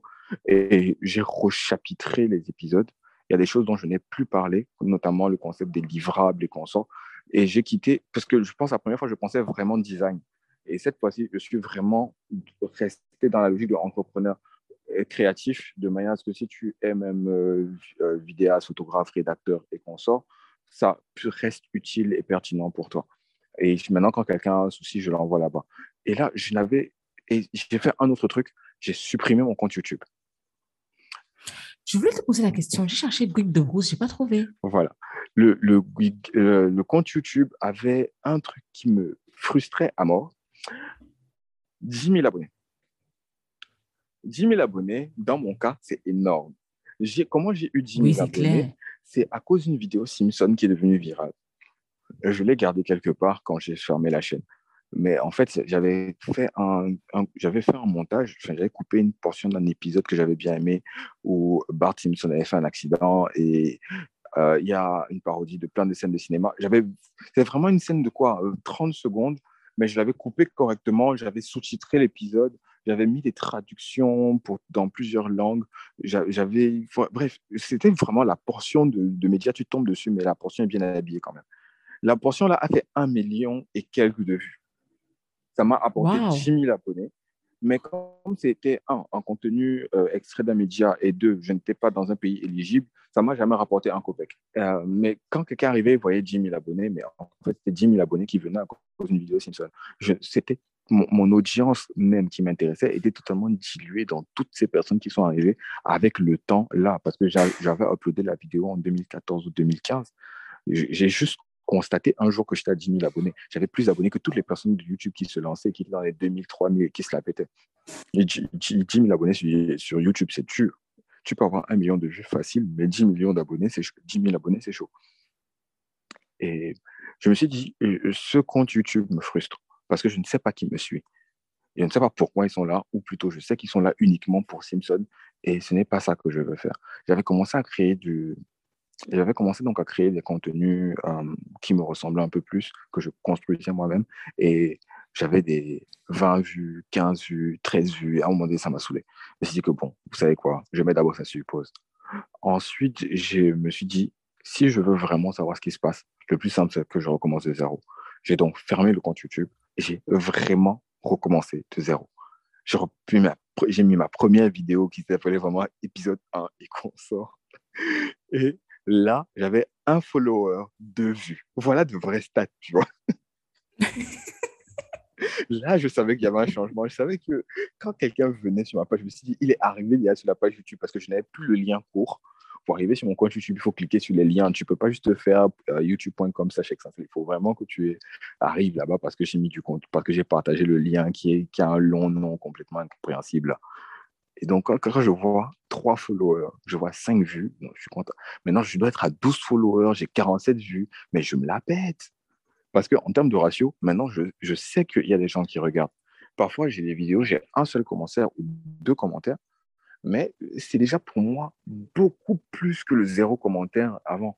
Et parfois, j'ai zéro commentaire, mais quelqu'un me fait un, un, message sur Twitter ou sur euh, Facebook ou ailleurs pour me dire euh, il y avait ça que j'ai vu dans ta dernière vidéo, c'était cool. Euh, je n'avais pas compris ce concept, est-ce qu'on peut en reparler? Il y a quelqu'un, il a vu ma dernière vidéo, j'ai aucun commentaire dessus, aucun like, rien, mais il m'a fait un commentaire en messagerie Instagram. Et les personnes qui me font signe, ce sont des créatifs. Si ça avait été n'importe qui d'autre, je me serais dit, ouais, mais bon, c'est pas pour toi que je fais ça. Mais quand tu as deux, trois créatifs qui reviennent vers moi et qui me disent, ouais, ça c'était cool, euh, continue à faire ça parce que c'est vraiment important. Euh, il y, a beaucoup qui m'ont dit, n'arrête surtout pas. C'est pas parce que tu ne vois pas un million de vues dessus, c'est juste que vraiment, on, s'en sait, on attend la suite. Ça m'a vraiment encouragé. Il y a eu des semaines où je reste comme ça, je dis j'ai la flemme, j'ai pas la force de tourner le truc j'ai juste le sujet que j'avais que j'ai noté quelque part, mais je, le truc de être constant, là, à un moment donné, ça me mettait plus de pression qu'autre chose. Et les semaines où j'ai drop, mais le fait de sacrifier le, la, les objectifs de chiffres pour me concentrer sur l'humain, c'est-à-dire pour qui je le fais et est-ce que ça touche, ça a changé mon rapport avec la création de contenu. Je ne suis plus à la, oh, je veux pas 300 vues. C'est juste que, est-ce que des créatifs ont vu ça? Est-ce qu'ils se sont posé les bonnes Est-ce qu'il y a encore des questions à répondre? Mais en fait, ce que tu dis est super intéressant parce que ça permet de, comme je dit tout à l'heure, les objectifs permettent de rester focalisé. il, y a, y a ce truc-là où, consciemment ou inconsciemment, on va, on, on va du côté des applaudissements. Tu vois, par exemple, tu fais une vidéo, quelqu'un aime bien ce que tu as dit, euh, tu as des likes, tu as des commentaires, tu as des retours et puis tu essayes à la prochaine vidéo de, de, de recréer la même atmosphère pour avoir le même, euh, le même, euh, le même résultat au niveau des réactions. Euh, prenons le cas de, de mon départ d'Instagram. Je pense que quand je parlais d'Instagram, je, tu as été le premier, je pense, à qui j'en ai parlé. Non, tu es celui qui m'a posé la question. oui, tu m'as dit, je ne comprends pas où Instagram et Twitter sont à quel niveau, je ne comprends pas. Je t'ai dit, je suis partie. En fait, je suis partie pour beaucoup de raisons, mais l'une des principales raisons, c'était que je n'étais plus satisfaite du contenu que je produisais. J'avais l'impression de faire dans Big Brother Niger. C'est-à-dire que j'étais moi, ma personne et ma vie devenue le contenu. Hmm. Pourtant, ce n'est pas la raison pour laquelle je suis sur, sur, sur, les réseaux sociaux. Sauf que quand tu fais un truc et puis on apprécie et puis les gens, tu vois, tu as tendance à vouloir plaire tu vois, consciemment, inconsciemment, tu as tendance à vouloir plaire, ce qui fait que tu travestis euh, très souvent sans t'en rendre compte. Et quand tu es déjà bien loin de ton objectif initial, tu te rends compte que euh, tu fais n'importe quoi, tu vois. Mm. Donc, je me suis demandé, mais en fait, j'en ai juste marre. J'en ai ma claque. Chaque fois que je, je, je, je poste un épisode de podcast, il faut que je réfléchisse à un post Instagram qui va accompagner pour, pour, pour, pour faire voir l'épisode. Mais non, c'est trop de travail, c'est trop de stress. Et puis en stories, il y avait trop mon visage, il y avait trop ma vie, il y avait trop de moi. And I was like, this is not what I'm here for. Tu te souviens, après Elle je t'avais dit, je ne veux plus jamais que les réseaux sociaux me stressent. Je ne veux plus jamais que ce soit pour moi un sujet de réflexion ou un sujet d'anxiété. Et j'en étais arrivée là, c'est-à-dire que tu te dis, ouais, j'ai publié un épisode de podcast. Il faut absolument que je trouve une photo parfaite qui va accompagner euh, texte, qui va, qui va promouvoir l'épisode. Non, je suis désolée. Je publie l'épisode, je le balance, celui qui écoute, écoute. Je n'ai plus la force dans mon corps de commencer à, comme je dis, à pleurer. C'est vrai que tu me diras que oui, il faut faire quand même une petite comme, comme autour de ce que tu fais, mais je, n'ai plus la, la, patience, je n'ai plus la force, je n'ai plus l'énergie, je n'ai plus l'envie. Donc, je me suis barrée parce que je me suis dit, non, mais en fait, ça devient du grand n'importe quoi. Pourquoi est-ce que je suis là à la base Pour produire du contenu de qualité? Est-ce que raconter ma vie, c'est du contenu de qualité? Non. J'ai la vie la plus triste au monde. Je ne sors pas, je ne fête pas, je ne. rien. La vie la plus triste au monde. Donc, j'avais complètement travesti euh, euh, euh, ce pourquoi j'étais là, parce que ce qui semblait, entre guillemets, marcher, c'était parler de soi, c'était publier des photos toutes les 14 secondes. Non, là, je suis revenue, même pas parce que je voulais revenir. Hein. Je te, ouais, je, me rappelle. Je t'expliquais. Oui. venu pour t'assurer que ça ne se fait même pas. Tu es calé. Oui. Je venais de réactiver le compte pour, pour mieux le désactiver encore, pour que le compte ne disparaisse pas. On me dit, eh, écoute, c'est pas comme ça. C'est pas comme ça, c'est pas comme ça. Tu ne, tu ne vas plus nulle part. Je me suis dit, OK, d'accord, je reste, mais sur mes nouvelles bases. Sur mes nouvelles bases, c'est-à-dire que je suis là parce que je partage quelque chose d'informatif, pas pour faire des selfies le matin au bureau quand je suis arrivé au bureau, pour qu'on voit quel t-shirt j'ai porté ou la couleur de mon rouge à lèvres ou whatever. Non, this, this stop. C'est vrai que tu me dis que ça met un petit peu de vie dans toute la chose, mais après, quand ça devient que ça, non, quand même. Mais est-ce que tu as l'impression, toi, euh, par rapport à, entre guillemets, la concurrence ou juste les équivalents euh, dans ton milieu pour euh, le statut de créatrice de contenu, de faire les choses correctement, de réussir ou d'échouer? Je me posais cette question et, c'est également une raison pour laquelle je suis partie d'Instagram. Parce qu'effectivement, que tu le veux ou pas, à un moment donné, tu te compares aux autres. Mmh tu te compares aux autres, tu te compares à leur, surtout tu te compares au succès qu'ils présentent. Tu te dis, mais attends, je suis désolée, mais c'est pas pour frimer, hein, mais je connais la qualité de mon contenu. Je me dis, non mais attends, avec ce que je produis, c'est pour ça là là là que l'autre là il a tout cet argent, ou alors il a toute cette cette célébrité ou whatever. Et quand je me suis posée pour véritablement réfléchir, je me suis dit, mais en réalité, en réalité, s'il faut être objectif, ne pas frimer ou whatever, je ne pense pas qu'il y ait quelqu'un dans mon environnement qui fasse le même type de contenu que moi. Donc, je ne peux pas mesurer, euh, je ne peux pas comparer les, les, les retombées qu'on a parce que la personne, les, autres n'évoluent pas dans la même sphère. Pas du tout. Maintenant, est-ce que je réussis ou est-ce que je, j'échoue? Il y a cette chose-là qui m'a permis de, de, véritablement avancer quand j'ai créé Digression. Tu sais, quand j'étais sur Elle Citoyenne, j'étais très attachée aux chiffres. Combien de personnes lisent, combien de personnes visitent le site, euh, quel est le, taux de, de, rebond, quel est ci, quel est ça. Quand j'ai créé Digression en fin 2018, je pense, je me suis dit, si chaque chose que je publie atteint cinq personnes, je suis satisfaite. Si cinq personnes ont été au contact du contenu que j'ai produit, c'est bon. Elles n'ont pas besoin de commenter, elles n'ont pas besoin de partager. Elles n'ont pas... Cinq personnes. C'est la raison pour laquelle je n'ai fait aucune com autour de digression.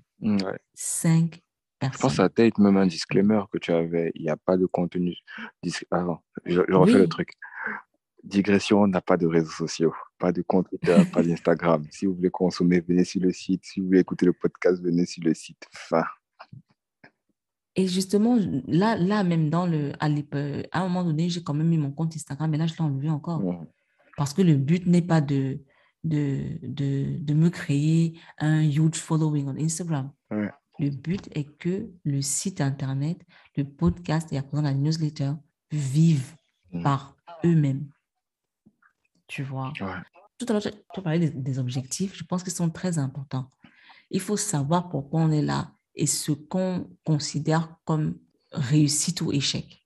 J'ai dû me poser pour revenir sur mes bases. Parce que le podcast, je me disais, ouais, mais voilà, euh, j'ai mis le podcast, j'ai mis ceci en ligne aujourd'hui, ça a moins d'écoute que l'autre le premier jour. Tu, commences à stresser pour les inutilités. Pourtant, c'est pas pour ça que tu es là. Et quand tu commences à stresser comme ça, tu te mets à produire un contenu qui, qui selon toi, aura le plus de vues, le plus de likes, le plus de réactions. Tu vois? Donc, pour moi, qu'est-ce qu'un succès? Qu'est-ce qu'un échec? L'échec, c'est si ça ne touche absolument personne. Et même, c'est relatif parce que souvent, tu fais un truc aujourd'hui qui ne touche absolument personne et, qui, et dont l'utilité se révèle cinq ans plus tard. Ouais. Anecdote, je, vais t'en donner deux. La première, c'est sur Guy de Bruce avec un billet que j'avais écrit sur les noirs dans les mangas. Et ce truc, a, sur le coup et dans la journée, ça avait zéro score, rien, que dalle. Et tu sais comment avoir du score sur des articles de blog, surtout quand on a commencé, c'était compliqué. Oui. Après, l'article est devenu viral. Parce que ça, touchait euh, plusieurs sous-cultures en même temps, les Noirs et les, les, communautés d'animés et consorts. Et c'était un truc relativement long. J'avais pris le temps de l'écrire. Enfin, Adé m'avait mis la pression pour que je fasse ça correctement. Du coup, c'était un billet documenté avec des références culturelles et consorts. Moi, je l'avais abandonné. Tu vois, genre, tu n'attends rien de ça. C'était un article que, mon pote m'a mmh commandé. Mmh je, suis parti. Mais je suis revenu, on m'a dit, ouais, mais il écrit cet article-là. Et moi, j'étais là, genre, qui l'a lu Tout le monde l'a lu, voyons. Tous les gars, tous les gars d'abord de la, des communautés otaku dans lesquelles j'évoluais avaient lu l'article. Tous. Je veux dire, personne n'avait pas fait de comme tout le monde l'avait lu. Et c'était vraiment l'exemple même du contenu qui fonctionne. Tu as, juste besoin d'être passionné, de faire les choses correctement, ça marche. Le deuxième, c'est sur Créapreneur. Et c'était pour moi, pourtant, l'épisode le plus chiant du, monde. C'était l'épisode où je parlais de chiffres, je parlais de comment calculer sa valeur. Et je pense que pendant tout l'épisode, je suis avec une pote et on a la calculatrice en main. Tu vois, genre, il y a des mmh zéros et des virgules. J'ai regardé cet épisode. C'est tout, de toute la saison, c'est l'épisode qui a fait le plus de chiffres de loin. Je veux dire, je pense que j'ai 600 vues dessus. C'est l'épisode le plus long, le plus barbant. Même moi, je ne le regarderai pas de nouveau. il est long, il parle que de chiffres. La fin est floue parce qu'à un moment donné, je commence à parler de branding. Mais j'ai l'impression que tous ceux qui me follow l'ont vu. Mais parce que, parce que l'épisode est, il, il, est utile en réalité. Et c'est justement ce que je voulais dire. C'est-à-dire qu'aujourd'hui, euh, ma, ma, mon unité de mesure, c'est par rapport à la production, pas à la réception. Hmm. C'est-à-dire que est-ce que j'ai mis dans l'article ou dans l'épisode de podcast, est-ce que c'est assez documenté? Est-ce que c'est assez informé? Est-ce que j'ai vraiment pris le temps de faire le, le meilleur épisode à ce moment-là? Bon, jamais je ne suis satisfaite. jamais. je me dis quand même que voilà, voilà, que je me suis quand même, je, me suis quand même un peu, un peu bien battue, tu vois? Donc, c'est vraiment ça. Maintenant, le, le, le, le challenge, c'est au niveau de la production. Est-ce que c'est produit comme il faut? Parce que si tu te... Si tu te y a, qui, disait ça? C'était, je pense, James Altucher, qui disait que, ou alors Srinivas Rao, un des deux, qui disait que quand tu, quand tu décides que tes indicateurs de réussite, c'est la réaction de l'audience, en fait, tu, ton indicateur, c'est quelque chose que tu ne que, que peux pas maîtriser. Donc, ton succès ou ton échec décide de ce que les gens diront de ton travail. Mm. C'est pas, c'est pas, c'est pas bon en fait, parce que on peut ne pas le lire pour c'est quelque chose de superbe. Un peu comme ton article. Quand il est sorti, c'était quelque chose de superbe, mais il n'avait pas été lu. Mm-hmm. Et tu peux te dire, oh là là, c'est un échec, c'est un échec, c'est un échec. Et puis, trois semaines plus tard, trois mois plus tard, il est lu, tu es en mode, c'est un succès. Comment est-ce que c'est passé de, succès à échec, à succès en, en trois semaines, quoi, tu vois? Pourtant, tu n'as pas retouché l'article. En fait, si tu te bases sur, ce, sur, ce, sur ces, ces indicateurs-là, it's a roller coaster. Tu vas, tu vas te suicider. Ouais. Tu vas te suicider, franchement. J'ai vécu ça et ce n'est pas moi qui vais le commencer. Euh, je te donne un truc qui va peut-être t'aider. Je, je, vais, d'ailleurs, je vais faire mon shift là pour conclure déjà de mon côté. Euh, la, comment décider de quels sont les objectifs qu'on veut atteindre dans un environnement où toute l'industrie te semble te dire que voici ce qu'il faut faire et à quel moment il ne faut pas écouter l'industrie. Je vais prendre le cas de la photo parce que c'est celui dans lequel j'ai évolué, qui, est, qui semble être le plus codifié, mais qui pourtant est rempli entièrement de gens qui ne respectent pas les codes. Là, quand tu commences la photographie, euh, il y a ce qu'on appelle les attentes de l'industrie. Là, ça vaut pour tout. C'est-à-dire qu'en mariage, si tu vas faire une couverture de mariage, on s'attend à ce que tu aies euh, les mariés, les bisous de mariés, euh, le moment avec le maire. Au Cameroun, il y a même encore toute cette partie où tu fais les photos de famille, amis de la mariée, tante de la mariée, euh, cousin du marié, euh, collègue, etc., etc. Ça, j'ai l'impression qu'on ne vit ça qu'en Afrique francophone et assimilé. Mais la, plupart du temps, quand tu es photographe de mariage, tu as ça que tu dois te taper. La, culture de la vidéo de mariage est encore un peu jeune, alors que euh, dans d'autres pays, voilà, j'arrête de chier, en Occident, aux États-Unis, ils ont toute une une industrie du film de mariage où on te fait un cinématique de 25 minutes avec une équipe qui arrive sur place, des lumières, tout ce que tu veux, et ainsi de suite. Donc, tu as une industrie qui te dit, quand on te demande des photos ou des vidéos de mariage, voici ce que tu dois produire. Et comment tu as dit, voici le livrable là? Toi, maintenant, dans ta tête, dans ton grand cerveau là, tu sais que pour produire le livrable aussi, voici le matériel que tu dois acheter. Du coup, tu te conditionnes comme ça, que bon, il me faut ça pour produire le livrable aussi, pour avoir le type d'argent aussi tu fais ça au Cameroun. C'est-à-dire que tu vas devoir acheter ça pour produire livrable aussi, mais tu vas être mal payé parce que tu es en train de travailler au Cameroun. Et tu te retrouves dans un petit cercle vicieux. L'argent, tu commences à investir parce que l'industrie veut que tu fasses jusqu'à ce niveau, mais le, ton marché ne te permet pas de travailler sur l'industrie. C'est long. Là où l'acteur meurt, c'est que en fait, les meilleurs photographes ne respectent pas les codes de l'industrie. Ils te disent, je fais les choses comme ça parce que c'est comme ça que moi je vois les choses. Il y a un photographe, je suis super fan, il faut que je retrouve son nom, mais absolument, parce que à chaque fois j'oublie, c'est un anglais. Son kiff, c'est d'aller faire les photos de mariage avec un appareil à pellicule. Enfin, les petits appareils oh. jetables là. Ces photos sont pourries.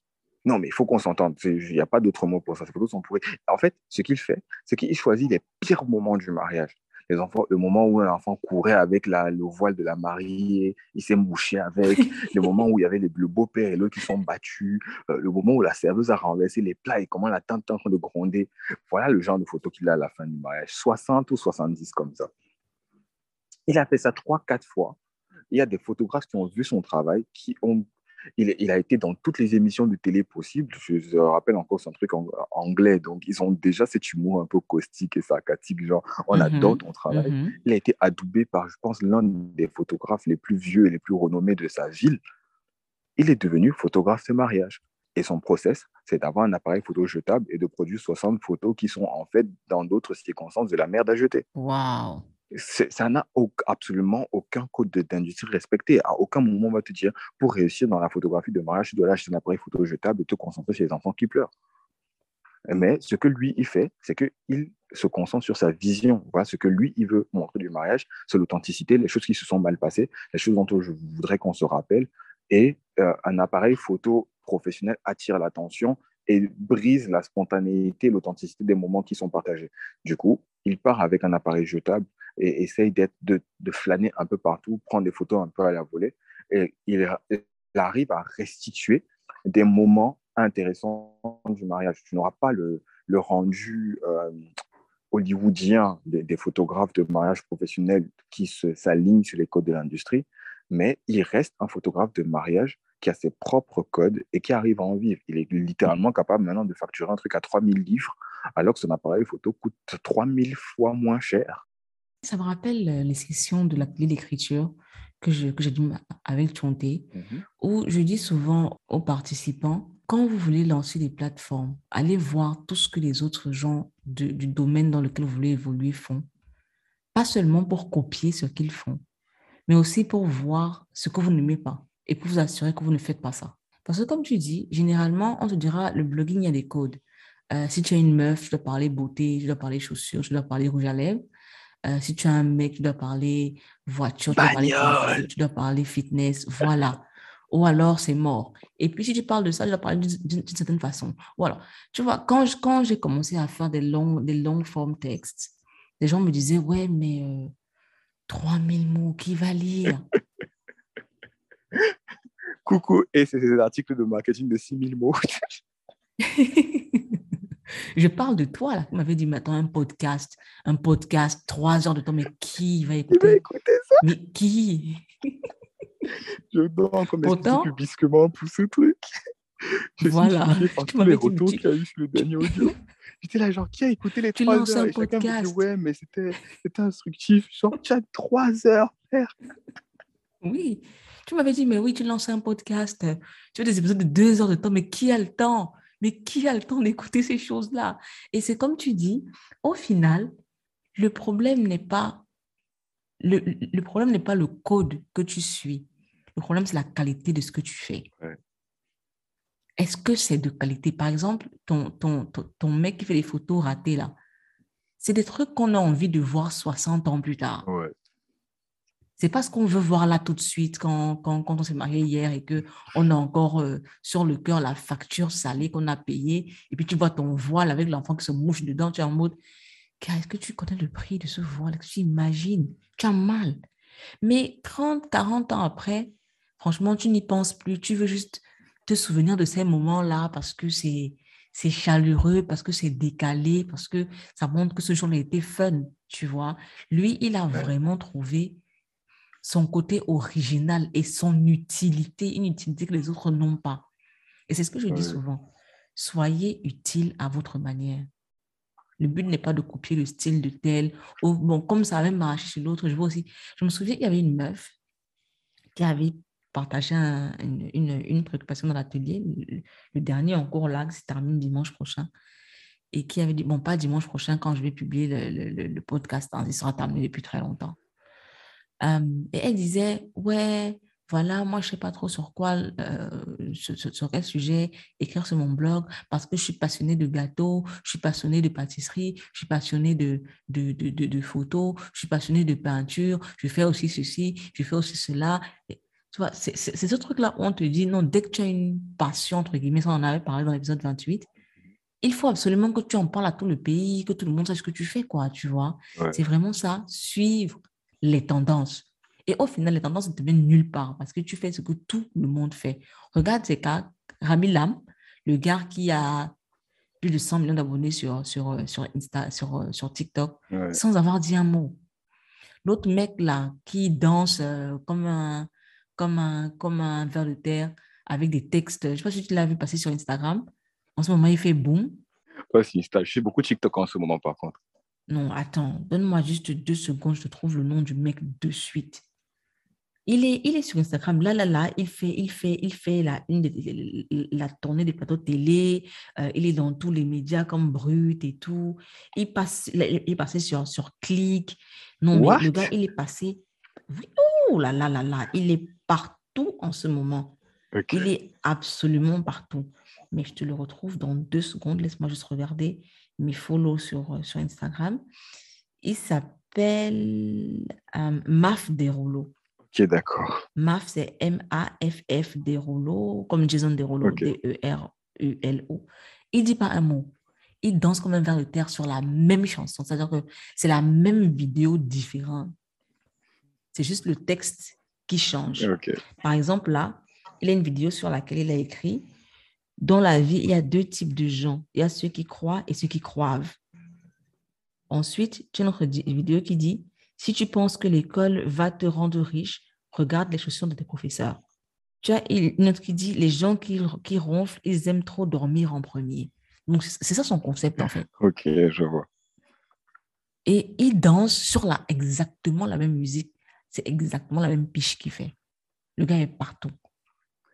Donc, au final, Mhm, tu dis En fait, je, je soulignais le fait que au, final, les, ce qui compte, c'est pas l'industrie ou les codes, c'est ce que toi tu apportes. C'est tout. Exactement. C'est tout. C'est- C'est-à-dire que ça, c'est la, la plus belle conclusion qu'on aurait pu avoir pour cet épisode. Tu as tout dit. Tu as absolument tout dit. Séparons-nous C'est sur cette note parfaite, faisant semblant d'être raisonnable et neutre, hein, tu vois. Et en plus, tu commences à travailler dans exactement 30 minutes. Ouais, très exactement. Je vais même essayer d'avancer un peu, euh, histoire de, de, de dormir 5 heures, tu vois, c'est déjà. Mais, mais mon gars, je ne t'envie pas. hein. Non, Moi, demain matin, j'ai une séance de sport brutale comme d'habitude. Je me demande si je serai en forme. Mais bon, c'est ça, c'est ça. Quand tu me dis que oui, euh, euh, on ne dépense pas d'argent, c'est ça, on dépense. Écoute, moi, moi, mon jeudi, tu vois, non, je ne vais rien faire du tout. C'est-à-dire que le soleil va se lever, et je vais saluer le soleil, je vais me tourner dans mon lit. À un moment donné, tu, tu, tu en diras ma vie, madame.